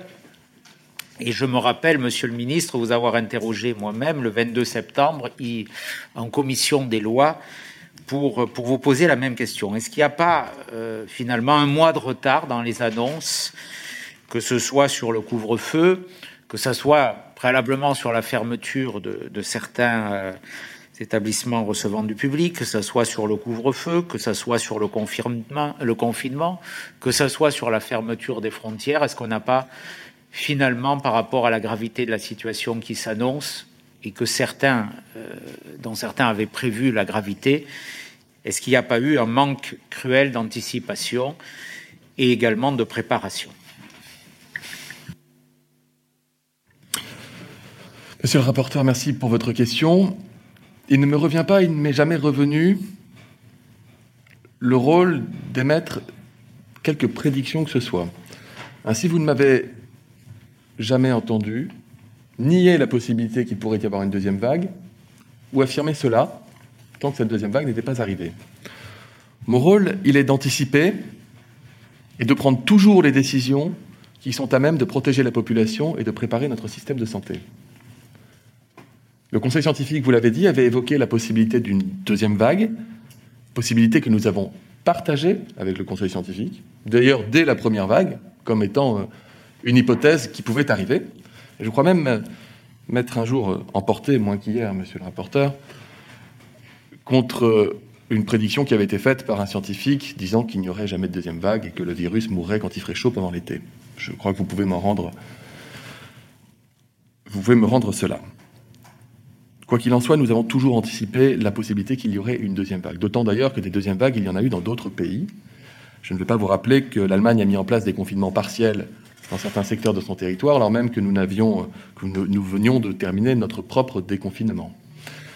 Je peux également vous parler euh, des épisodes épidémiques qui ont émaillé la Guyane, où je me suis rendu avec le Premier ministre Jean Castex, et que nous avons réussi, euh, que l'ensemble des professionnels de santé sur place ont réussi à endiguer. Pouvez vous parler de la Mayenne, où je me suis également rendu, souvenez-vous, la Mayenne, au début de l'été, avec une reprise épidémique, notamment du côté des abattoirs. Nous avons déclenché des tests massifs de la population, mis en place des mesures d'isolement et de protection, et nous avons réussi, à, là aussi, endiguer ce deuxième, départ de deuxième vague potentielle, monsieur le, le rapporteur. Il y a eu ensuite le mois, la fin du mois de juillet et le mois d'août. Et là, vous trouverez euh, assez aisément nombre d'interventions que j'ai pu euh, faire, estivales, expliquant qu'il y avait des signes de, départ épidémique dans certains territoires, en lien probablement avec euh, de la convivialité, des sorties. J'ai parlé des rooftops, des soirées euh, rooftop dans certaines villes du sud de la France. Et puis avec des indicateurs de pilotage au quotidien que nous n'avons cessé de suivre, que nous n'avons cessé de publier en toute transparence, qui montraient que le virus repartait chez les jeunes dans certaines villes du sud, et notamment Marseille, mais pas que. Fort de ce constat, nous avons eu un conseil de défense, non pas le 11 septembre, monsieur le rapporteur, mais dès le mois d'août, dédié au moins en partie à la situation marseillaise et qui a donné lieu à des prises de décision avec l'instauration notamment d'une fermeture anticipée des bars et restaurants qui avait été décidée de mémoire à 23 heures dans la métropole de Marseille. Nous étions là bien avant le 11 septembre. Monsieur le rapporteur, j'insiste sur ce point. Et par ailleurs, si vous vous souvenez bien, ça ne s'est pas fait sans douleur. Je me suis déplacé à Marseille, je crois, le 26 août, où j'ai rencontré des membres du secteur hospitalier, j'ai rencontré beaucoup d'élus de la métropole marseillaise pour leur expliquer ce qui était en train de se passer. Nous étions alors avec des niveaux d'incidence qui aujourd'hui nous paraissent très bien faibles, mais qui à l'époque évoquaient déjà une reprise épidémique. Nous étions peut-être de l'ordre de 20 pour 100 000, je crois, je ne peux pas dire de bêtises, et notamment chez les jeunes. À l'époque, comme c'était des jeunes qui étaient touchés, les jeunes font moins de complications sanitaires, il n'y avait donc pas d'impact sur les hospitalisations. Et puis comme il y, a un, décalage de deux semaines entre les diagnostics et l'impact sanitaire en termes de, recours à l'hôpital, eh bien rien n'était visible. Et donc à l'époque, je me souviens très bien, monsieur le député, y compris dans le champ politique, mais pas que, nombre de personnes ont évoqué l'hypothèse selon laquelle le virus aurait muté pour être moins dangereux, ou alors que ce seraient des jeunes qui seraient touchés, voire qu'il n'y aurait pas de deuxième vague possible. Circuler, il n'y a rien à voir. Le couvre-feu qui avait été adopté à 23 heures en Conseil de défense a ensuite été porté à minuit et demi. Et il a fallu revenir une deuxième fois sur la situation marseillaise lors d'un autre Conseil de défense. Je, suis, je, me crois, je crois m'être déplacé au total quatre fois à Marseille entre le mois d'août et le mois d'octobre. Mais je ne dis pas ça pour stigmatiser cette ville. Beaucoup trop d'encre a coulé sur les difficultés que nous aurions eues. Je dois dire que j'ai partagé le diagnostic de la situation avec la maire de Marseille, et ce dès la mi-août, et avec l'ensemble des élus d'ailleurs de, de cette métropole et de ce territoire. Et donc, il fallait adapter des mesures qui soient à la fois comprises par la population, acceptables et efficaces. Nous n'avons eu de cesse que d'avoir des conseils de défense et de sécurité nationale abordant la question euh, de la reprise épidémique du virus. Et nous n'avons eu de cesse que de prendre des décisions pour pouvoir enrayer cette diffusion, euh, euh, cette diffusion virale sur l'ensemble du territoire, de façon d'abord territorialisée et différenciée, vous vous en souvenez, et ensuite de façon nationale avec le couvre-feu, puis le nouveau confinement qui a été mis en place. Tout ça pour vous dire, monsieur le, rapporteur, que ignorer la possibilité d'une deuxième vague aurait été, euh, j'aurais pu l'entendre, en termes de reproches ou de, ou de questions, si euh, nous étions restés les bras croisés à regarder le virus se développer et se multiplier. Ce n'est pas ce qui s'est passé. Je laisse chacun juge d'estimer si nous avons fait suffisamment, suffisamment tôt, etc. Je vous dirais juste que, quelles que soient les décisions que nous avons prises depuis le mois de mars, été toujours ou, trop tôt ou trop tard, ou parfois les deux à la fois. Sachez toutefois que nous avons agi en conséquence des données qui nous étaient remontées, de manière à toujours garantir la protection de la population. Merci, Monsieur le Ministre.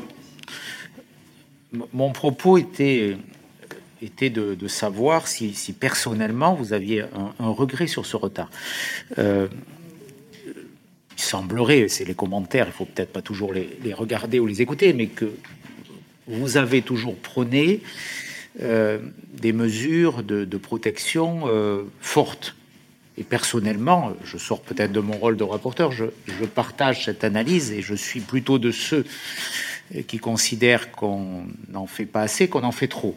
Et donc, euh, j'ai toujours soutenu des, mesures de, protection, mais ça, c'est à titre totalement personnel et vous ne me trouverez pas dans ceux qui, ont contesté certaines mesures. Euh, mais justement, il semblerait qu'il y ait des arbitrages qui aient été pris. Je, crois qu'il y a ce conseil de défense, il y en a eu avant sans doute, mais je crois qu'il y en a eu un le 11 septembre, sauf erreur de, ma, part. Euh, est-ce que là, il n'y a pas eu des décisions que vous souteniez personnellement, vous, peut-être plus protectrices, peut-être plus restrictives, qui n'ont pas été euh, adoptées et qui auraient, pu marquer une anticipation plus forte sur la sur l'avancée du virus? Et puis euh, voilà, c'était cette précision sous forme de question. Et je voudrais vous interroger avant de passer la parole. Enfin, le président qui passe la parole, mais euh, peut-être là-dessus. Puis après, je voudrais vous poser une question sur les tests. J'entends un attachement de votre part à un Conseil de défense et de sécurité nationale en particulier. Je, n'ai plus le chiffre en tête, mais je crois qu'il y en a une bonne trentaine, si ce n'est plus, déjà sur la question du coronavirus. Vous savez, monsieur le rapporteur, que ce qui se dit au sein d'un Conseil de défense et de sécurité nationale relève de la défense et de la sécurité nationale et pas d'une commission euh, d'enquête même parlementaire, et c'est pas un, manque de respect que de dire cela. Je vais néanmoins vous dire une chose, en étant très à l'aise, j'ai toujours été très à l'aise très en phase avec les décisions qui ont été prises, que ce soit en Conseil de défense ou ailleurs, depuis le début de cette vague épidémique, depuis le début de cette pandémie. Il n'y a pas une fois où, comme ministre des Solidarités et de la Santé, je me suis senti en décalage ou en porte-à-faux vis-à-vis d'une décision qui aurait été actée. Et, et je suis euh, reconnaissant à l'ensemble de mes collègues ministres, au Premier ministre, au Président de la République, pour la capacité d'écoute, de dialogue, de discussion, d'échange. Je suis reconnaissant à l'ensemble de la communauté scientifique, aux experts des différentes agences, d'État ou indépendantes, qui ont toujours guidé avec soin et avec bienveillance et avec qualité l'ensemble des décisions que nous avons prises. Donc de ce point de vue-là, monsieur le rapporteur, je, vous tranquillise. Quant à savoir si je peux avoir des regrets sur telle ou telle décision ou sur telle ou telle mesure, je, je ferai peut-être une pirouette, mais l'heure n'est pas au regret. L'heure est à apprendre en marchant, à anticiper, à comprendre, à accompagner, à s'interroger, à se réinterroger et à se réinterroger encore, sans rien fixer jamais dans le marbre, tant les connaissances scientifiques sont amenées à évoluer en matière épidémique. Je rappellerai que le coronavirus est un phénomène naturel, que c'est un virus, que les virus préexistaient à l'homme sur Terre. Non pas que je trouve qu'il soit d'une bonne compagnie, ce n'est pas ce que je dis, mais je dis qu'il y a toujours eu des épidémies, qu'il y en aura toujours, avec des virus qui peuvent être d'une férocité exceptionnelle, comme celui que nous connaissons, ou des virus beaucoup plus banaux qui passent sans faire de vagues, que une, ça n'a pas entraîné des situations de catastrophe naturelle, ce que nous connaissons aujourd'hui, et que face à cela, nous devons rester humbles, nous devons rester humbles, apprendre les uns des autres. Et un point qui est important, que je, je voudrais souligner euh, à ce stade aussi de l'audition, c'est que nous apprenons beaucoup les uns des autres avec les différents experts et acteurs étrangers. Il n'y a pas une semaine qui s'écoule sans que je sois amené à échanger avec des homologues. La semaine dernière, c'était avec mon homologue québécois, hier avec mon homologue allemand, il y a trois jours, je crois, avec mon homologue espagnol, avec les Italiens, les Suisses. Nous nous appelons, nous échangeons les informations, nous échangeons les données, nous partageons les constats, nous partageons les stratégies nous nous appuyons les uns sur les autres, nous avançons et progressons ensemble. Il en va d'ailleurs de la même manière pour ce confinement et le déroulé des mesures de freinage qui ont été mises en place sur le territoire, qui sont de plus en plus analogues les unes aux autres, quel que soit le pays où on regarde, y compris d'ailleurs à l'autre bout du monde, qu'il s'agisse de l'Australie pour euh, ce qui concerne l'hémisphère sud, ou les pays euh, du nord, certains pays du nord de l'Europe ou encore euh, asiatiques. Monsieur le Président, si vous m'autorisez, une série de questions sur les tests il y a à la fois les, tests du début de crise. Voilà, vous avez entendu euh, les auditions en partie, en tout cas, du ministre de la Santé, Olivier Véran, interpellé notamment par euh, le rapporteur de cette mission d'information ou commission d'enquête, si euh, l'on préfère. Un ministre de la Santé qui disait à l'instant euh, qu'il ne doit pas avoir de regrets, qu'il parle avec humilité, qu'on apprend en marchant et qu'on apprend notamment en regardant ce que font euh, les autres. Humilité, modestie, euh, c'est le moment où il faut effectivement reconnaître que bah, on n'a pas tout réussi, c'est ça, docteur Ichou Oui, mais, mais c'est complexe. Il ne faut pas charger la mule et il ne faut pas excuser. Je voudrais retenir quand même des choses importantes. J'essaie d'apporter un peu, non pas de bonne humeur, mais d'optimisme. Oui, parce qu'on n'en a pas beaucoup là. Hein, Alors, ça dépend comment on regarde les choses. Euh, par parenthèse, vous vous souciez du nombre de morts d'hépatite, de cancer du mm. poumon, de grippe, etc. Vous n'êtes pas ému aux larmes tous les jours. Bon.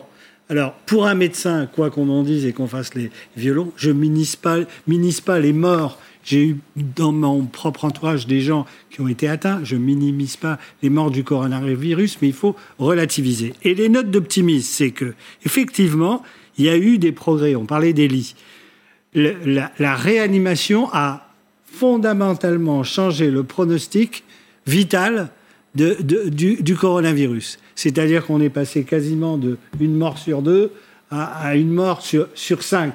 Ça change tout, sachant qu'au global, on est à 0, euh, euh, quelque chose. Donc, c'est quand même pas, en termes de, santé publique, une catastrophe nationale, même si c'est une catastrophe globale. Donc, on soigne mieux.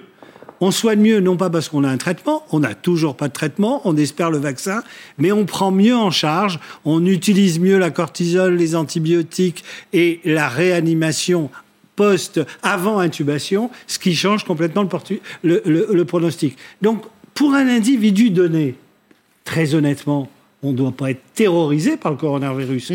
On est terrorisé par l'ampleur, les dégâts économiques, les morts, etc. Mais pas plus que d'autres. C'est pas une, une maladie qui, qui est euh, complètement terrifiante. Donc, il y a une meilleure prise en charge.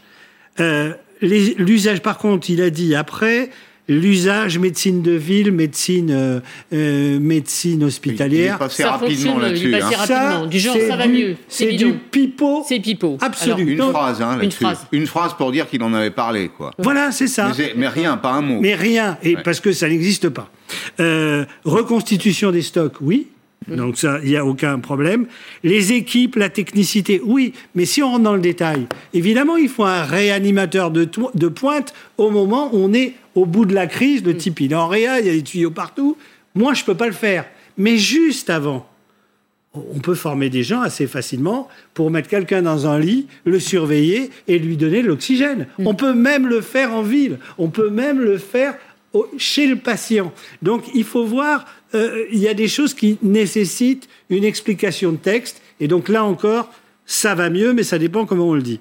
Ensuite, les EHPAD. Alors pour les EHPAD, il y a un truc, c'est qu'on peut mettre des choses euh, en place euh, pratiques avec des tests rapides.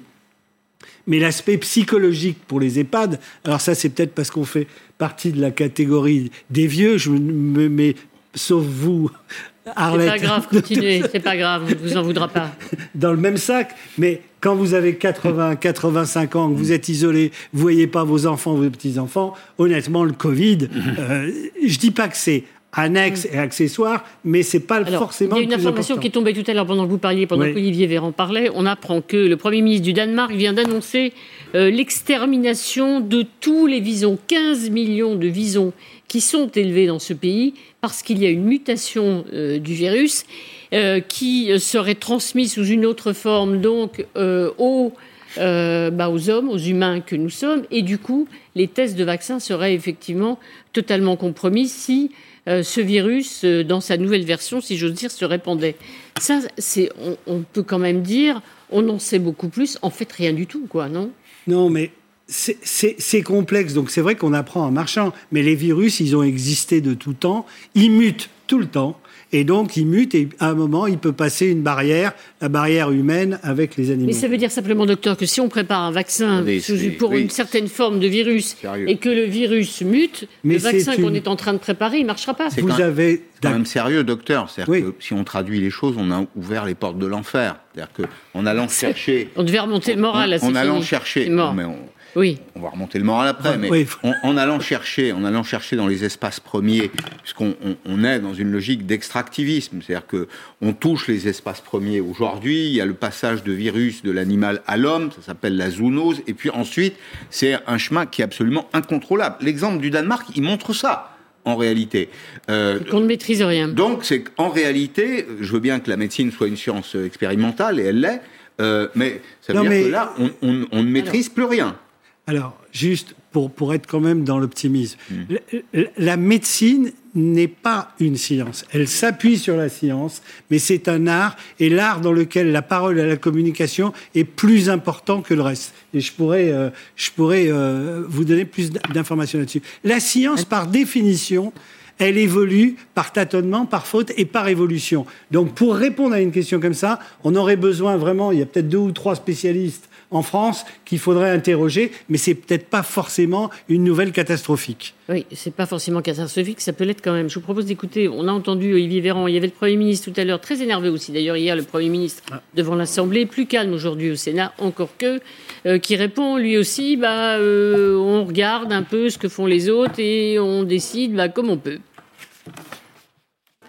Comme dans tous les pays, je l'ai expliqué et réexpliqué, on doit y naviguer à vue aussi, puisque là-bas aussi, le déconfinement a conduit à des mesures de freinage très lourdes, voire à des reconfinements. La vérité, au-delà des polémiques politiciennes, la vérité, c'est que cette épidémie, cette deuxième vague est là, qu'elle est arrivée beaucoup plus vite et beaucoup plus fort que tout le monde l'avait pensé, et que nous avons été conduits à amplifier les mesures que nous avons prises. Voilà, on a beaucoup parlé euh, hier d'un possible couvre-feu qui serait ajouté euh, effectivement au confinement à Paris. Hmm. Silence radio. Couvre-feu commercial. Couvre-feu commercial. Il y a eu un couvre-feu qui a duré 28 minutes. Annonce de Gabriel Attal à telle heure et 28 minutes après, Matignon disait il n'en Mais pas que ça voudrait. On pourrait annoncer demain qu'effectivement des magasins, notamment euh, en Ile-de-France, à Paris, pourraient fermer à 21h, une sorte de couvre-feu mhm. pour éviter les rassemblements. À votre avis, est-ce que le gouvernement va devoir bouger ou est-ce que ces mesures euh, de confinement seront suffisantes ou pas? Ah, mais C'est clair que le mouvement est enclenché, qu'on va vers un confinement encore plus dur encore plus dur. Et, d'une certaine façon, le, débat qu'il y avait entre Éric Ciotti tout à l'heure et le ministre de la Santé, Olivier Véran, était très intéressant. C'est dommage qu'il se soit arrêté là, parce que Éric Ciotti l'interpellait très justement sur le thème est-ce que vous avez pris toutes les mesures que vous souhaitiez prendre? Mais il ne les a pas prises, ces mesures-là. On le sait très bien, parce que le président de la République n'était pas favorable. Il y a un désaccord depuis le début, d'ailleurs, depuis euh, qu'Edouard avec Édouard Philippe, c'était le même, la même chose qui était, qui était en jeu. Hein, Philippe s'opposait à ce qu'il y ait une libéralisation, alors que le, premier, le président de la République poussait pour, pour ça. Et là, nous avons le même scénario qui s'est reproduit. Pourquoi on, est, on a laissé les Français partir en vacances au moment de la Toussaint, au moment où on décrétait un couvre-feu? C'était totalement aberrant. C'est à cette situation-là euh, incroyable que euh, aboutisse ce désaccord. Mais du coup, on peut, ce que vous disent les médecins maintenant qui ont, pris, qui ont repris le pouvoir peu à peu, euh, c'est qu'on aura un confinement plus strict et qui durera plus longtemps, même peut-être au-delà de Noël. Oui, mais alors à ce moment-là, on va mourir. Non, mais. Ouais, enfin, euh, je croyais que vous étiez là pour nous remonter le mal. Non, non, non, non. Pardon, je, mais là, vous êtes en train de nous plomber grave. Complètement sur l'axe de la gravité de la situation, etc. Je ne dis pas, je ne dis pas qu'il ne faille pas faire un confinement, mais si on va au confinement général, très honnêtement, je ne vois pas comment on s'en sort sur le plan psychologique, économique, mmh. etc. Ça va être mais catastrophique. Pardon, j'insiste parce que c'est une conviction profonde. Quand vous avez un moral qui est dans les chaussettes, que vous soyez euh, euh, euh commerçant, artisan, indépendant, c'est-à-dire que vous n'avez pas de quoi bouffer, vous créez une angoisse, des anxiétés qui vont être terribles et qui vont aboutir à des dégâts économiques énormissime, énormissime, c'est-à-dire des faillites. Alors moi, je vais vous dire un truc là. On a assisté à un, dessin, un échange formidable qui me rappelle, allez, un échange, allez, on pourrait comparer aux grandes périodes staliniennes et à la Corée du Nord. Parce que je suis content que tu trouves formidable l'échange de Ciotti et... Amorcé. Amorcé, comme tu dis. Je vais vous dire le nom dit de tout ça. Hmm. D'abord, un ministre digne de ce nom, quand on parle quatre fois de Marseille, et encore une fois, je ne prends aucun parti, moi j'aimerais qu'il aille jusqu'au bout. En disant, par exemple, qu'est-ce qui s'est passé avec l'IHU de Marseille avec Raoul. Mm. Qu'il le dise. Moi, je n'ai pas de parti, je n'ai pas d'opinion là-dessus, je ne suis pas compétent pour juger. Mais qu'il aille jusqu'au bout. Il y a eu quand même cette histoire, qui n'est pas rien, que l'Agence nationale des médicaments, par exemple, empêche euh, mettons Raoult, d'utiliser la chloroquine. En revanche, le remdesivir est utilisé. Ça, ce ne sont pas des choses qu'il faut cacher. Il faut le dire. Peut-être qu'il a raison, mais il dit écoutez, moi, j'ai regardé, j'ai consulté, j'estime absolument, et je le redis, que ce n'est pas bien. Deuxièmement, pardon, c'est pas non, ça c'est un aspect. Deuxièmement, sur le confinement, déconfinement, là où je rejoins euh, Marcel Ichou, qu'est-ce qui se passe? Où on estime, et c'est là quand même le piège, où on estime qu'il y a vraiment une porte de sortie. Et on dit, écoutez, ça va être du sang, de la sueur et des larmes. Et moi, pendant un moment, mm. pendant un moment. Mais après, il y a vraiment de l'espoir. On revient à ça, une porte de sortie. Parce que, alors c'est peut-être le vaccin, c'est peut-être autre chose, j'en sais rien. pas. Mais si vous dites aux gens, écoutez, on ne sait pas ce qui se passe. On va, on a fait ça, effectivement. Euh, on fait de l'accordéon. On confine, on déconfine, on reconfine, on déconfine, on fait que ça. Parce que ça va être ça. Vous mm. avez vu ce qui s'est passé quand même, c'était extraordinaire. Disneyland.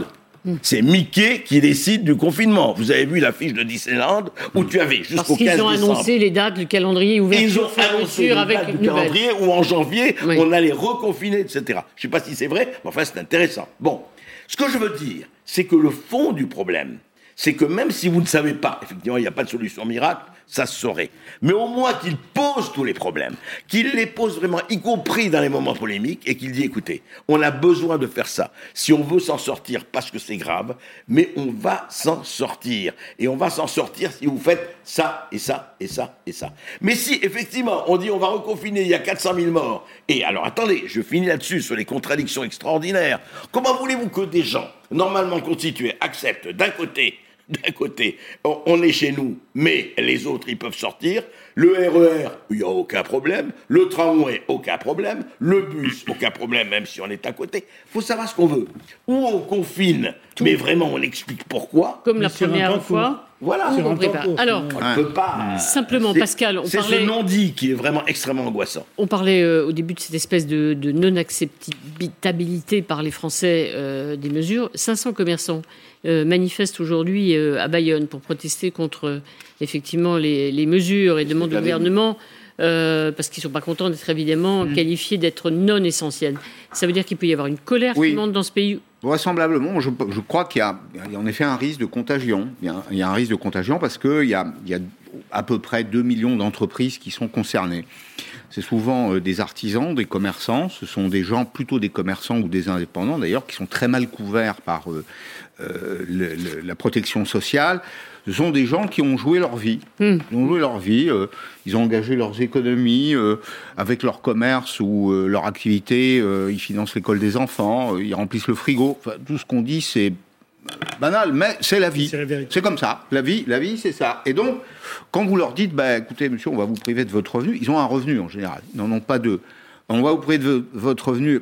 On, vous donnera éventuellement 1500 euros si bah, bah, ils vont répondre, oui, mais monsieur, moi, j'ai euh, 4500 euros de loyer à payer. Vous me donnez 1500 euros. Vous me donnez 1500 euros, vous le donnez à l'entreprise.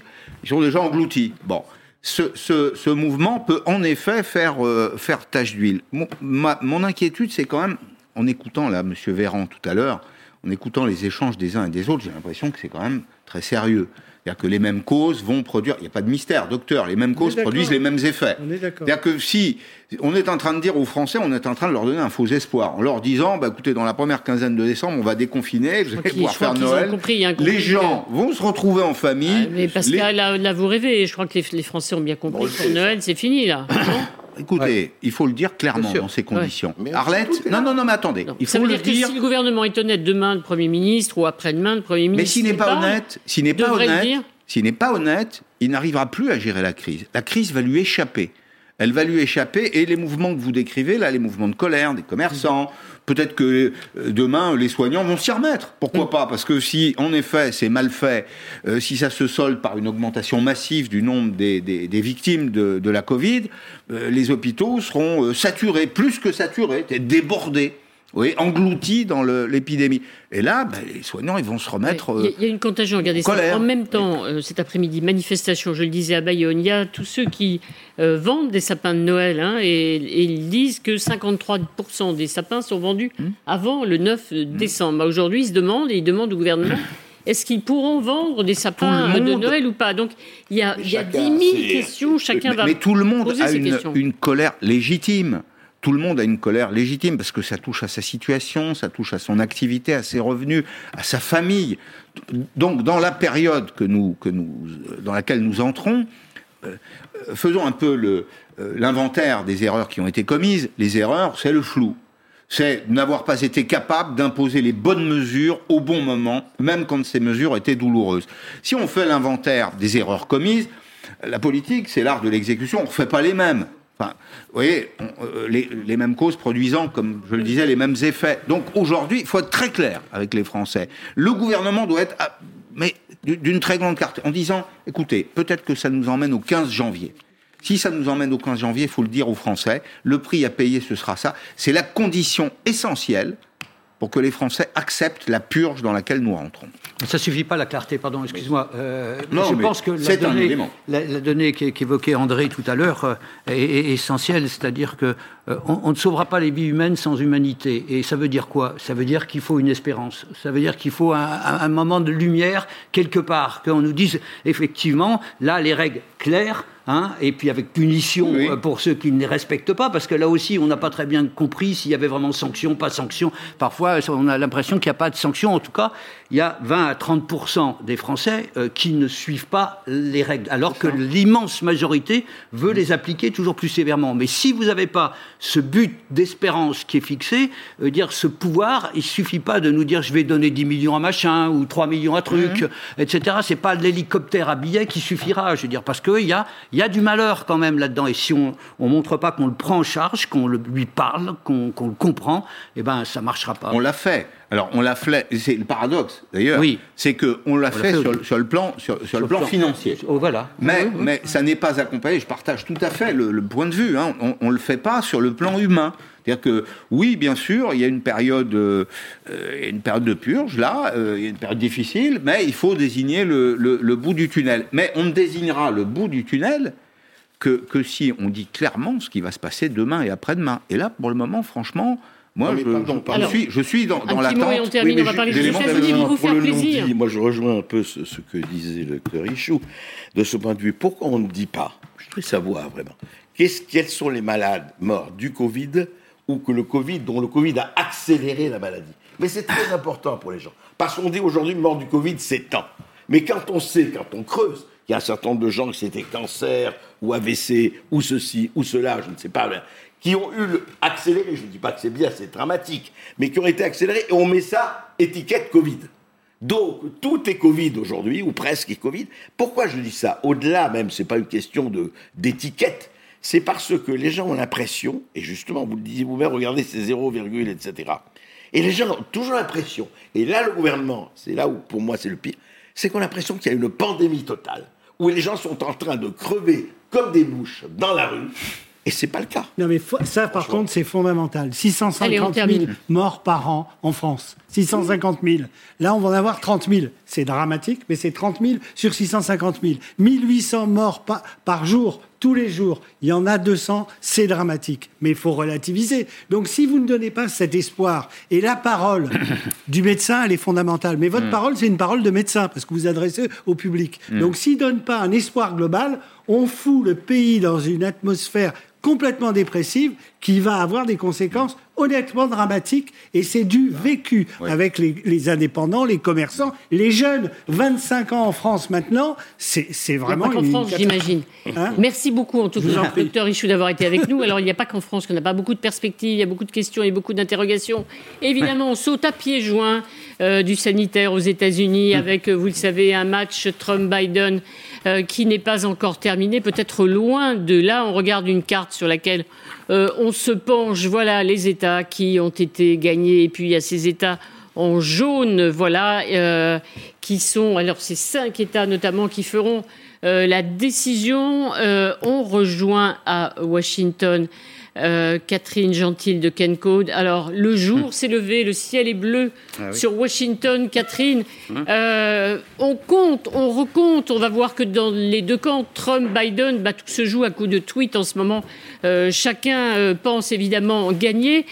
Que voit-on ce matin dans le ciel de Washington, Catherine? Ben écoutez, on ne voit toujours pas la fumée blanche pour, euh, qui nous annoncerait que le président des États-Unis a été euh, désigné par le vote du peuple américain. Et en fait, chacun d'un côté, euh, Donald Trump de l'autre, Joe Biden, chacun est sur la ligne sur laquelle on l'attendait. C'est-à-dire que Donald Trump voudrait arrêter que l'on compte les votes, parce que pour l'instant, la tendance lui est favorable. Ce qu'il faut savoir et comprendre, c'est qu'en fait, on dépouille ici en premier les bulletins des gens qui sont venus voter en présence dans les bureaux de vote.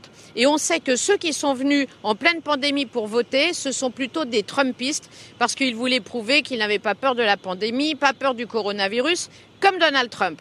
En revanche, tous ceux qui ont voté par courrier, et qui donc ont respecté les consignes de gestes barrières et puis de protection des individus par rapport à cette maladie, eh bien ces gens-là sont pour la plupart ces électeurs, des électeurs de Joe Biden qui lui a beaucoup insisté sur le fait qu'il ne fallait pas prendre de risques durant une période de pandémie et donc éviter de se rendre en personne dans les bureaux de vote. Donc on sait que maintenant ces bulletins de vote arrivés par la poste vont seulement commencer à être dépouillés maintenant et qu'ils seront donc favorables à Joe Biden. Donc d'un côté, Donald Trump demande qu'on arrête de compter les bulletins de vote.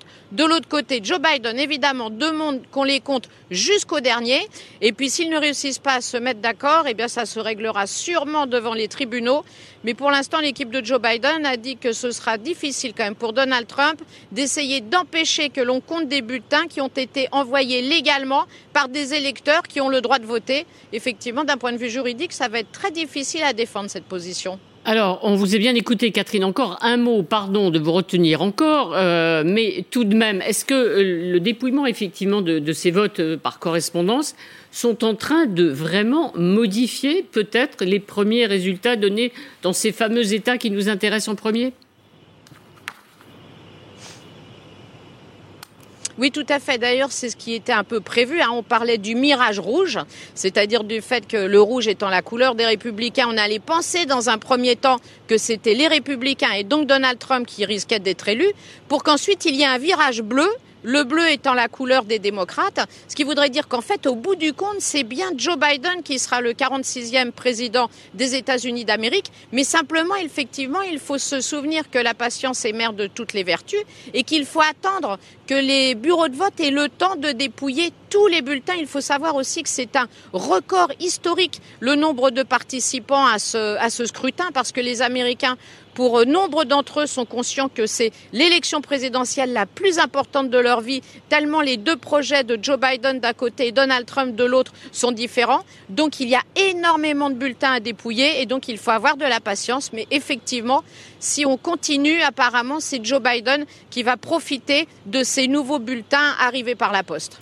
Merci beaucoup, euh, Catherine. Alors, euh, référence à ce que vous disiez, on va regarder les derniers tweets avant de donner la parole à André Berkov qui trépigne pour nous dire que tout ça, évidemment, sont des vues de l'esprit. Voilà, les deux derniers tweets, car maintenant, il communique euh, dans les deux camps par des tweets. Voilà, vous le voyez, ce que disait tout à l'heure Donald Trump. hier soir, je menais souvent largement, et il parle aujourd'hui de ces bulletins surprises très étrange et ils mettent en cause évidemment les bulletins qui sont en train peut-être de modifier le rapport de force.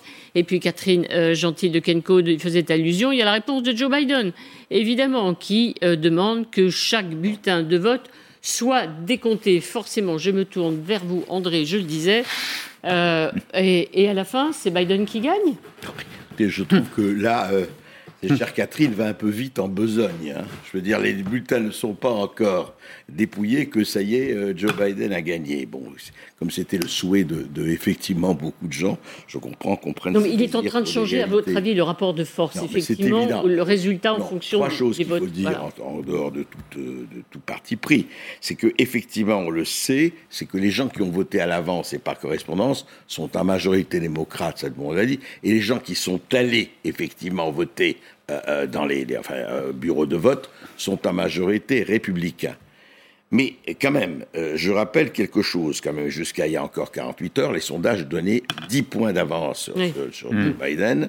On a vu ce qui s'est passé, le rétrécissement, etc. Et puis je voudrais euh, quand même euh, voir, dire quelque chose qui est quand même qui rappelé, parce que le, le système américain a peut-être beaucoup de vertus, mais il a quand même par rapport à nous quelques défauts majeurs, qui est mmh. quoi? Qui est que le dépouillement euh, des bulletins de vote, etc., et sous l'autorité du gouverneur de l'État. Vous savez que ça se passe par État, puisqu'il y a les grands électeurs, ça on le sait. Sauf que, effectivement, à un moment donné, ce qui s'est passé, par exemple, dans les quatre États où, effectivement, ou par exemple en Pennsylvanie, qui est le grand État, jusqu'ici, en tout cas jusqu'à hier euh, soir, enfin ce matin pour nous, Trump menait avec une très confortable avance, et aussi dans les deux ou trois autres États. Qu'est-ce qui s'est passé? Les trois États, les petits, ont dit on, arrête de compter, on recommencera demain. Bien. Hmm. Or, les autres États, ils ont déjà compté. Pourquoi? Pourquoi tous les autres États d'Amérique, sauf quatre, il y a quand même 51 États, 45 États ont, compté tous, sauf quatre États. Comme par hasard, quatre États tenus par les démocrates. Bon, je Donc il a raison d'avoir des doutes selon vous, Donald Trump Il a raison d'avoir des doutes Bien sûr qu'il a tout à fait raison d'avoir des doutes, évidemment. Je veux dire, surtout qu'on peut continuer à... Attendez, on peut continuer à voter et vous référer euh, euh, et, Nicolas euh, rigole, mais il peut vérifier. On peut continuer quand même à envoyer des votes après la date limite dans certains États. Encore une fois, l'État fait ce qu'il veut. C'est ça qu'il ne faut pas oublier. Jusqu'à vendredi. Jusqu'à vendredi. Nicolas. Eh oui. Nicolas, du mirage rouge au mirage non, mais, compter, non, mais je, vais dire deux choses. Je ne comprends pas ce raisonnement de perdant là, que développe. Euh, alors, que, alors, que, alors que, moi je, moi, je confesse très volontiers, je me suis trompé. Euh, je me suis trompé pourquoi? Je croyais à une victoire large de Biden. Il y avait les sondages, vous l'avez évoqué, et effectivement, je pensais que les sondeurs qui s'étaient déjà trompés la dernière fois avaient vraiment corrigé leurs instruments de mesure, mais il y a eu un vote caché. Euh, voilà. Alors je me suis trompé aussi parce que je me suis illusionné sur le Covid. J'ai pensé que 230 000 morts dans un pays qui avait été traumatisé par la guerre du Vietnam avec 50 000 morts, je pensais que ça lui serait fatal auprès de l'électorat des anciens, et donc ça n'a pas été. Et ça devait être l'argument masse, c'était l'essentiel de la campagne de Biden. C'était la campagne de Biden. Mais je me suis trompé aussi, et ça, ça, il faut le prendre en compte parce que je pensais que le populisme, au fond, euh, pouvait se dissoudre à l'épreuve du pouvoir. Hein, et, mais eh ben non. Eh ben non, il faut prendre ça en compte. Le populisme est incrusté, veut dire, et il faut, il faut le, voir. C'est un symptôme de, problèmes réels, et quand on les règle pas, eh ben ils sont toujours là. Et au fond, euh, Trump a merveilleusement joué dans une campagne tambour battant Cela dit, j'aurais peut-être raison contre mon ami à la fin, parce que Biden va gagner. Je pense. Et non pas parce qu'il a truqué. C'est ce qu'on appelle des wishful Mais on va le voir, thinking, on va hein. voir. Il y a le décompte des votes par Eh ben, correspondance on va qui me semble-t-il lui sont. Mais si je me trompe, je le confierai publiquement, comme je l'ai fait là, parce que j'aurais Et cette moi aussi. euh, Juste cette mot, honnêteté. Bah, moi, je voudrais aller au-delà. C'est pas seulement, c'est pas du tout là une question de populisme ou pas. Le fond du problème, qui est vraiment intéressant, parce que ça dépasse et ça nous concerne à nous, c'est qu'en fait, pour une fois et pour la première fois dans l'histoire des États-Unis, si il y a eu un peu Reagan, mais c'est pas la même chose, mais un peu Reagan, c'est vrai avec le cow-boy, vous savez, c'est que Trump est perçu étant effectivement à la Maison Blanche comme le leader de l'opposition à l'establishment. C'est-à-dire que qu'est-ce qui s'est passé? Qu'on le veuille ou pas, des millions et des dizaines de millions d'Américains, mais c'est évident. C'est inouï. Mais pourquoi Oui, mais c'est ils vrai, ont mais voté autant? Écoute, pourquoi vous croyez qu'il y a eu, que, que tout le monde, que tous les documentaires, les médias, les, les sachants, j'adore les sachants et les experts des États-Unis, qu'on entendait saliver du matin au soir et du soir au matin, disaient mais c'est plié, mais il est mort, mais il est fini, etc. Faut vous rappeler, ici comme ailleurs. Pourquoi? Non mais il faut aller au-delà de Trump, Mais etc. pourquoi il gagne? C'est ça, pourquoi il gagne? Parce Mais qu'il finit par lui-même. Il n'a pas gagné encore. Parce qu'il gagne, parce qu'il a un message Mais d'espoir. C'est Oui. comme le Covid. Ça, c'est vrai. Ça, c'est vrai. Voilà, il a un message d'espoir. Vous savez, quand on l'a vu, mais ça a l'air des... C'est américain, évidemment. Quand on l'a vu, les derniers meetings de troupes, il a fait cinq meetings euh, par jour, pratiquement, après le Covid. Mais quand on voyait ces foules, et quand on voyait Biden avec euh, trois klaxons et trois voitures, franchement, et qu'il arrivait comme ça avec son petit truc... il, il a joué à fond aussi la puissance de Alors, sa présidence américaine, avec mot. l'avion, avec tout ça. Il l'a mis Oui, en scène. c'est lui, C'est une lui, inégalité son- euh, son incroyable. non, c'est son équation personnelle, il n'y a qu'à voir les deux. Oui, Euh, André. André, on regarde Ouais. ces images de Trump parmi les derniers meetings. On avait beaucoup vu cette, cette image d'un Trump qui danse en super forme. C'est Ouais. pour ça qu'il gagne. On va le voir. Voilà. Mais oui, surtout après le Covid. Après, Il y a toujours l'avion, l'avion de l'US Air Force derrière. Je veux dire, c'est quand même Mais pas incroyable. Air Vous pouvez pas me faire lui. croire que, Il finalement- donne l'idée que les jobs sont Oui, liés. mais c'est lié. Vous savez que le chômage en Amérique, pardon, je me redis, en mars-avril, il était à 23 pour, il était à 23,4%, il est à 7% aujourd'hui. Pascal. Oui, Alors ouais. Pascal, j'attends Pascal, euh, oui. au-delà de la super forme de quelqu'un qui a été malade, qui a attrapé le virus, qui a reçu oh, un traitement massif, hein, euh, c'est une arme de destruction massive de virus qu'il a reçu, euh, c'est l'économie. C'est-à-dire qu'au fond, on s'est Oui. souvenu qu'il avait des résultats économiques qui étaient très bons Mais les- avant les- l'épidémie. Il y, a deux, il y a deux choses. D'abord, il y a quelque chose qu'on a un peu de mal à comprendre ici en France, parce que ça fait défaut en ce moment, c'est que les Américains sont très patriotes. Et le succès économique euh, aux États-Unis, ça profite à tout le monde. C'est-à-dire que on est fier d'être américain. Il y a ce mythe euh, de l'américanité. Ils sont tous très fiers. Et de ce point de vue, Trump était l'incarnation peut-être pas du cow-boy, mais en tout cas du mythe du chef, de euh, euh, cette, cette, cette Amérique great again. Ça, c'est le premier point. Le deuxième point, c'est que les Américains, je me, je me rappelle avoir participé à quelques euh, campagnes, avoir suivi quelques campagnes aux États-Unis. Quand j'interrogeais les gens dans les, euh, euh, dans les linéaires de chez Walmart, je leur demandais qu'est-ce qui va vous faire voter? Ils me répondaient tous, mais tous, économie, économie, économie. Histoire. mais non, l'économie n'est pas stupide du tout. Au contraire, c'est l'économie. Bien sûr, c'est slogan l'inverse. C'est slogan- le, slo- le slogan Clinton. En fait, il a, ramené le chômage, il a baissé massivement les impôts, il a soutenu l'investissement, il mène une, une- une guerre peut-être un peu plus faciale que, que réelle contre, contre la Chine. Donc tout ça, quand même. Mais c'est dingue aujourd'hui, si j'ose Ben, dire, avec l'épidémie, euh, oui, Pascal. mais les gens retiennent que euh, on, on- on- se bat. on- on ouvre à nouveau des usines dans la Rust Belt, la, la- la ceinture de rouille, que euh, il a soutenu par un programme massif quand même les agriculteurs, les producteurs de céréales. euh, il défend Boeing, euh, il défend toutes les grandes industries qui sont les industries de l'Amérique. Et au fond, l'Américain, à la fin du mois, il fait les comptes. L'Américain, il fait les comptes, il regarde quelle est sur sa feuille de paye ce qu'il y a en bas à droite, euh, quelle est la part de la pression fiscale, et c'est tout. Au fond, c'est tout ce qui compte pour lui.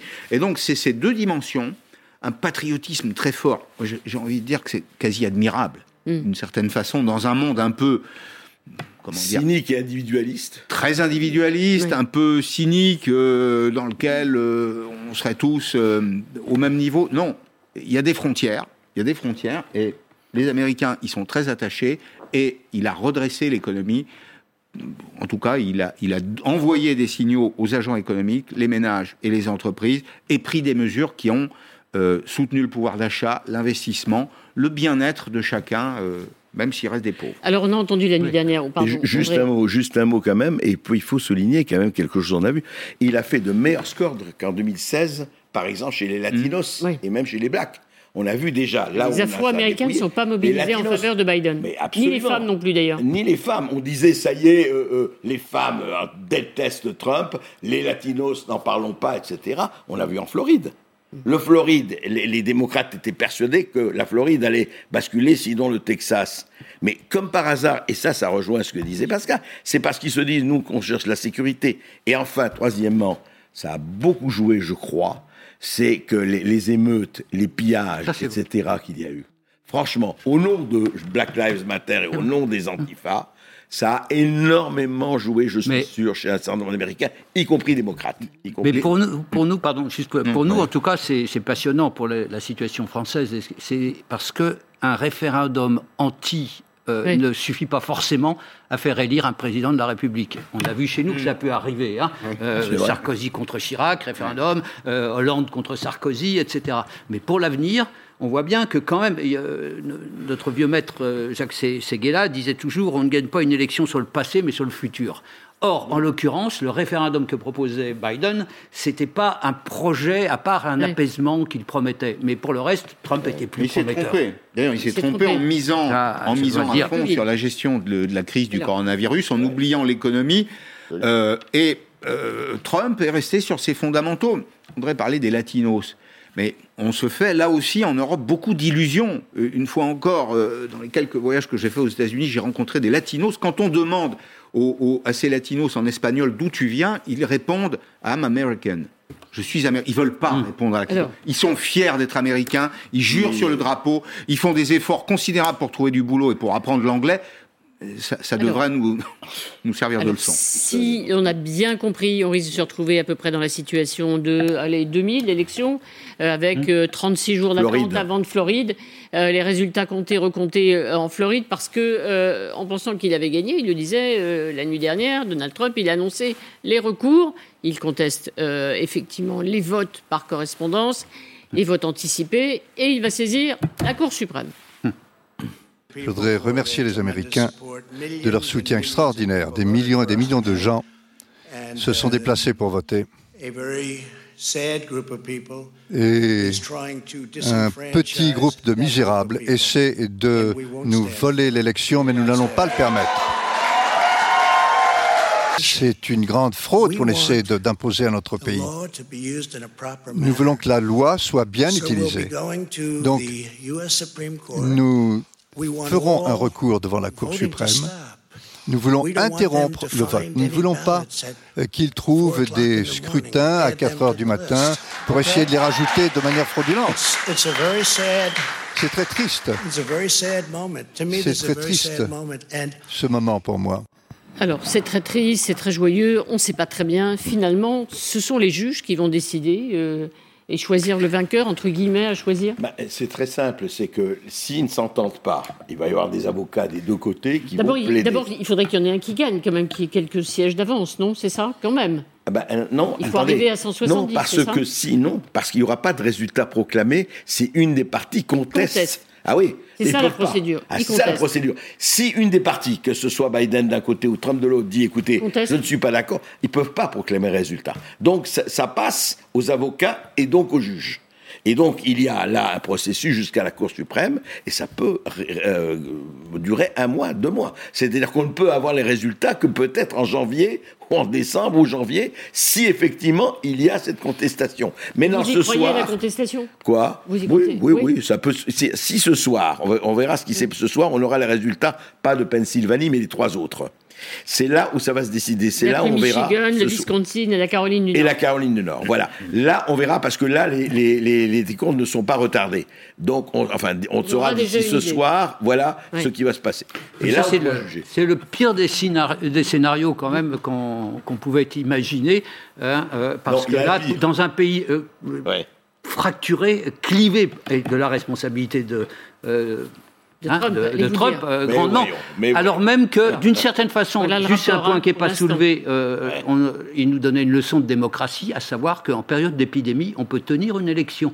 Hein, ce dont nous ne paraissons pas persuadés en France. Chose, oui. Euh, pour les prochains scrutins, pardon On a fait les municipales en plein Oui, mais un premier tour. Voilà. Oui, mais après on a repoussé le second tour, et là on s'apprête à repousser. Ça veut dire selon vous aussi, ce sont euh, les juges, c'est la justice, c'est la Cour suprême qui va dire. Euh, qui va contester la victoire de Biden, oui, je pense. Est-ce que je peux donner juste, Il y a une solution plus terrible encore. Il y a un cauchemar.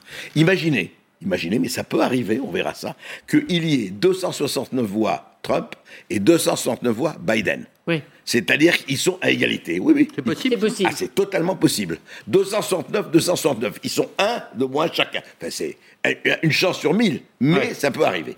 Qu'est-ce qui se passe? Parce que je me suis renseigné là-dessus. C'est le président est nommé par la Chambre des représentants, c'est-à-dire mmh. des démocrates aujourd'hui qui sont là, et donc il nomme Biden. Mais le vice-président est nommé par le Sénat et le Sénat donnera Mike Pence. Et donc tu auras Biden, non mais un duo, pas, un, un, un duo Biden-Pence. Mais le truc, c'est ça la cohabitation, c'est que tout se passe comme les, les, démocrates, pardon, les républicains vont garder le Sénat. Très probablement, euh, ils ne vont, ça ne va pas bouger. Et donc Et donc, et si c'est Biden, ce sera Biden contre le Sénat. Et en Amérique, les cohabitations, c'est rude. Oui, donc, c'est bien non, la démocratie française finalement. C'est plus oui, simple. mais ça marche euh, on peut tirer d'autres leçons hein, pour notre démocratie à nous. Par exemple, le vote, le vote par correspondance. Pourquoi on ne le ferait pas nous s'il y a la mm. pandémie se per persiste? Il ouais. faut y penser, il faut l'organiser dès maintenant. Je veux dire, parce qu'on ne va pas rester les bras croisés cette fois. Ou le vote électronique. Ou le vote bien, électronique. Bien sûr, ça se fait déjà au Havre tout de suite et, euh, des leçons. Il y a des pays qui euh, déjà, c'est le cas, je crois, de la Slovénie, ont déjà félicité Donald Trump. Peut-être qu'ils ah bon ont été un peu vite. Il y a le Royaume-Uni prudent qui allé plus vite qu'eux. Hein voilà, il y a le Royaume-Uni prudent qui dit que quel que soit le vainqueur, les liens seront encore plus forts Mais entre voyons. le Royaume-Uni Ça, ça, et les la, la États-Unis. vraie- ça, comme disent les enfants, c'est la vraie vérité. C'est la vraie Ça, c'est la vraie vérité. Allez, je vous remercie. En tout cas, dans un instant, bien sûr, David Pujadas va revenir sur cette élection, le match, et peut-être, allez, quoi, euh, Biden. Euh, et à la fin, bah oui, c'est peut-être Biden qui va gagner. David, c'est tout de suite. Vous savez tout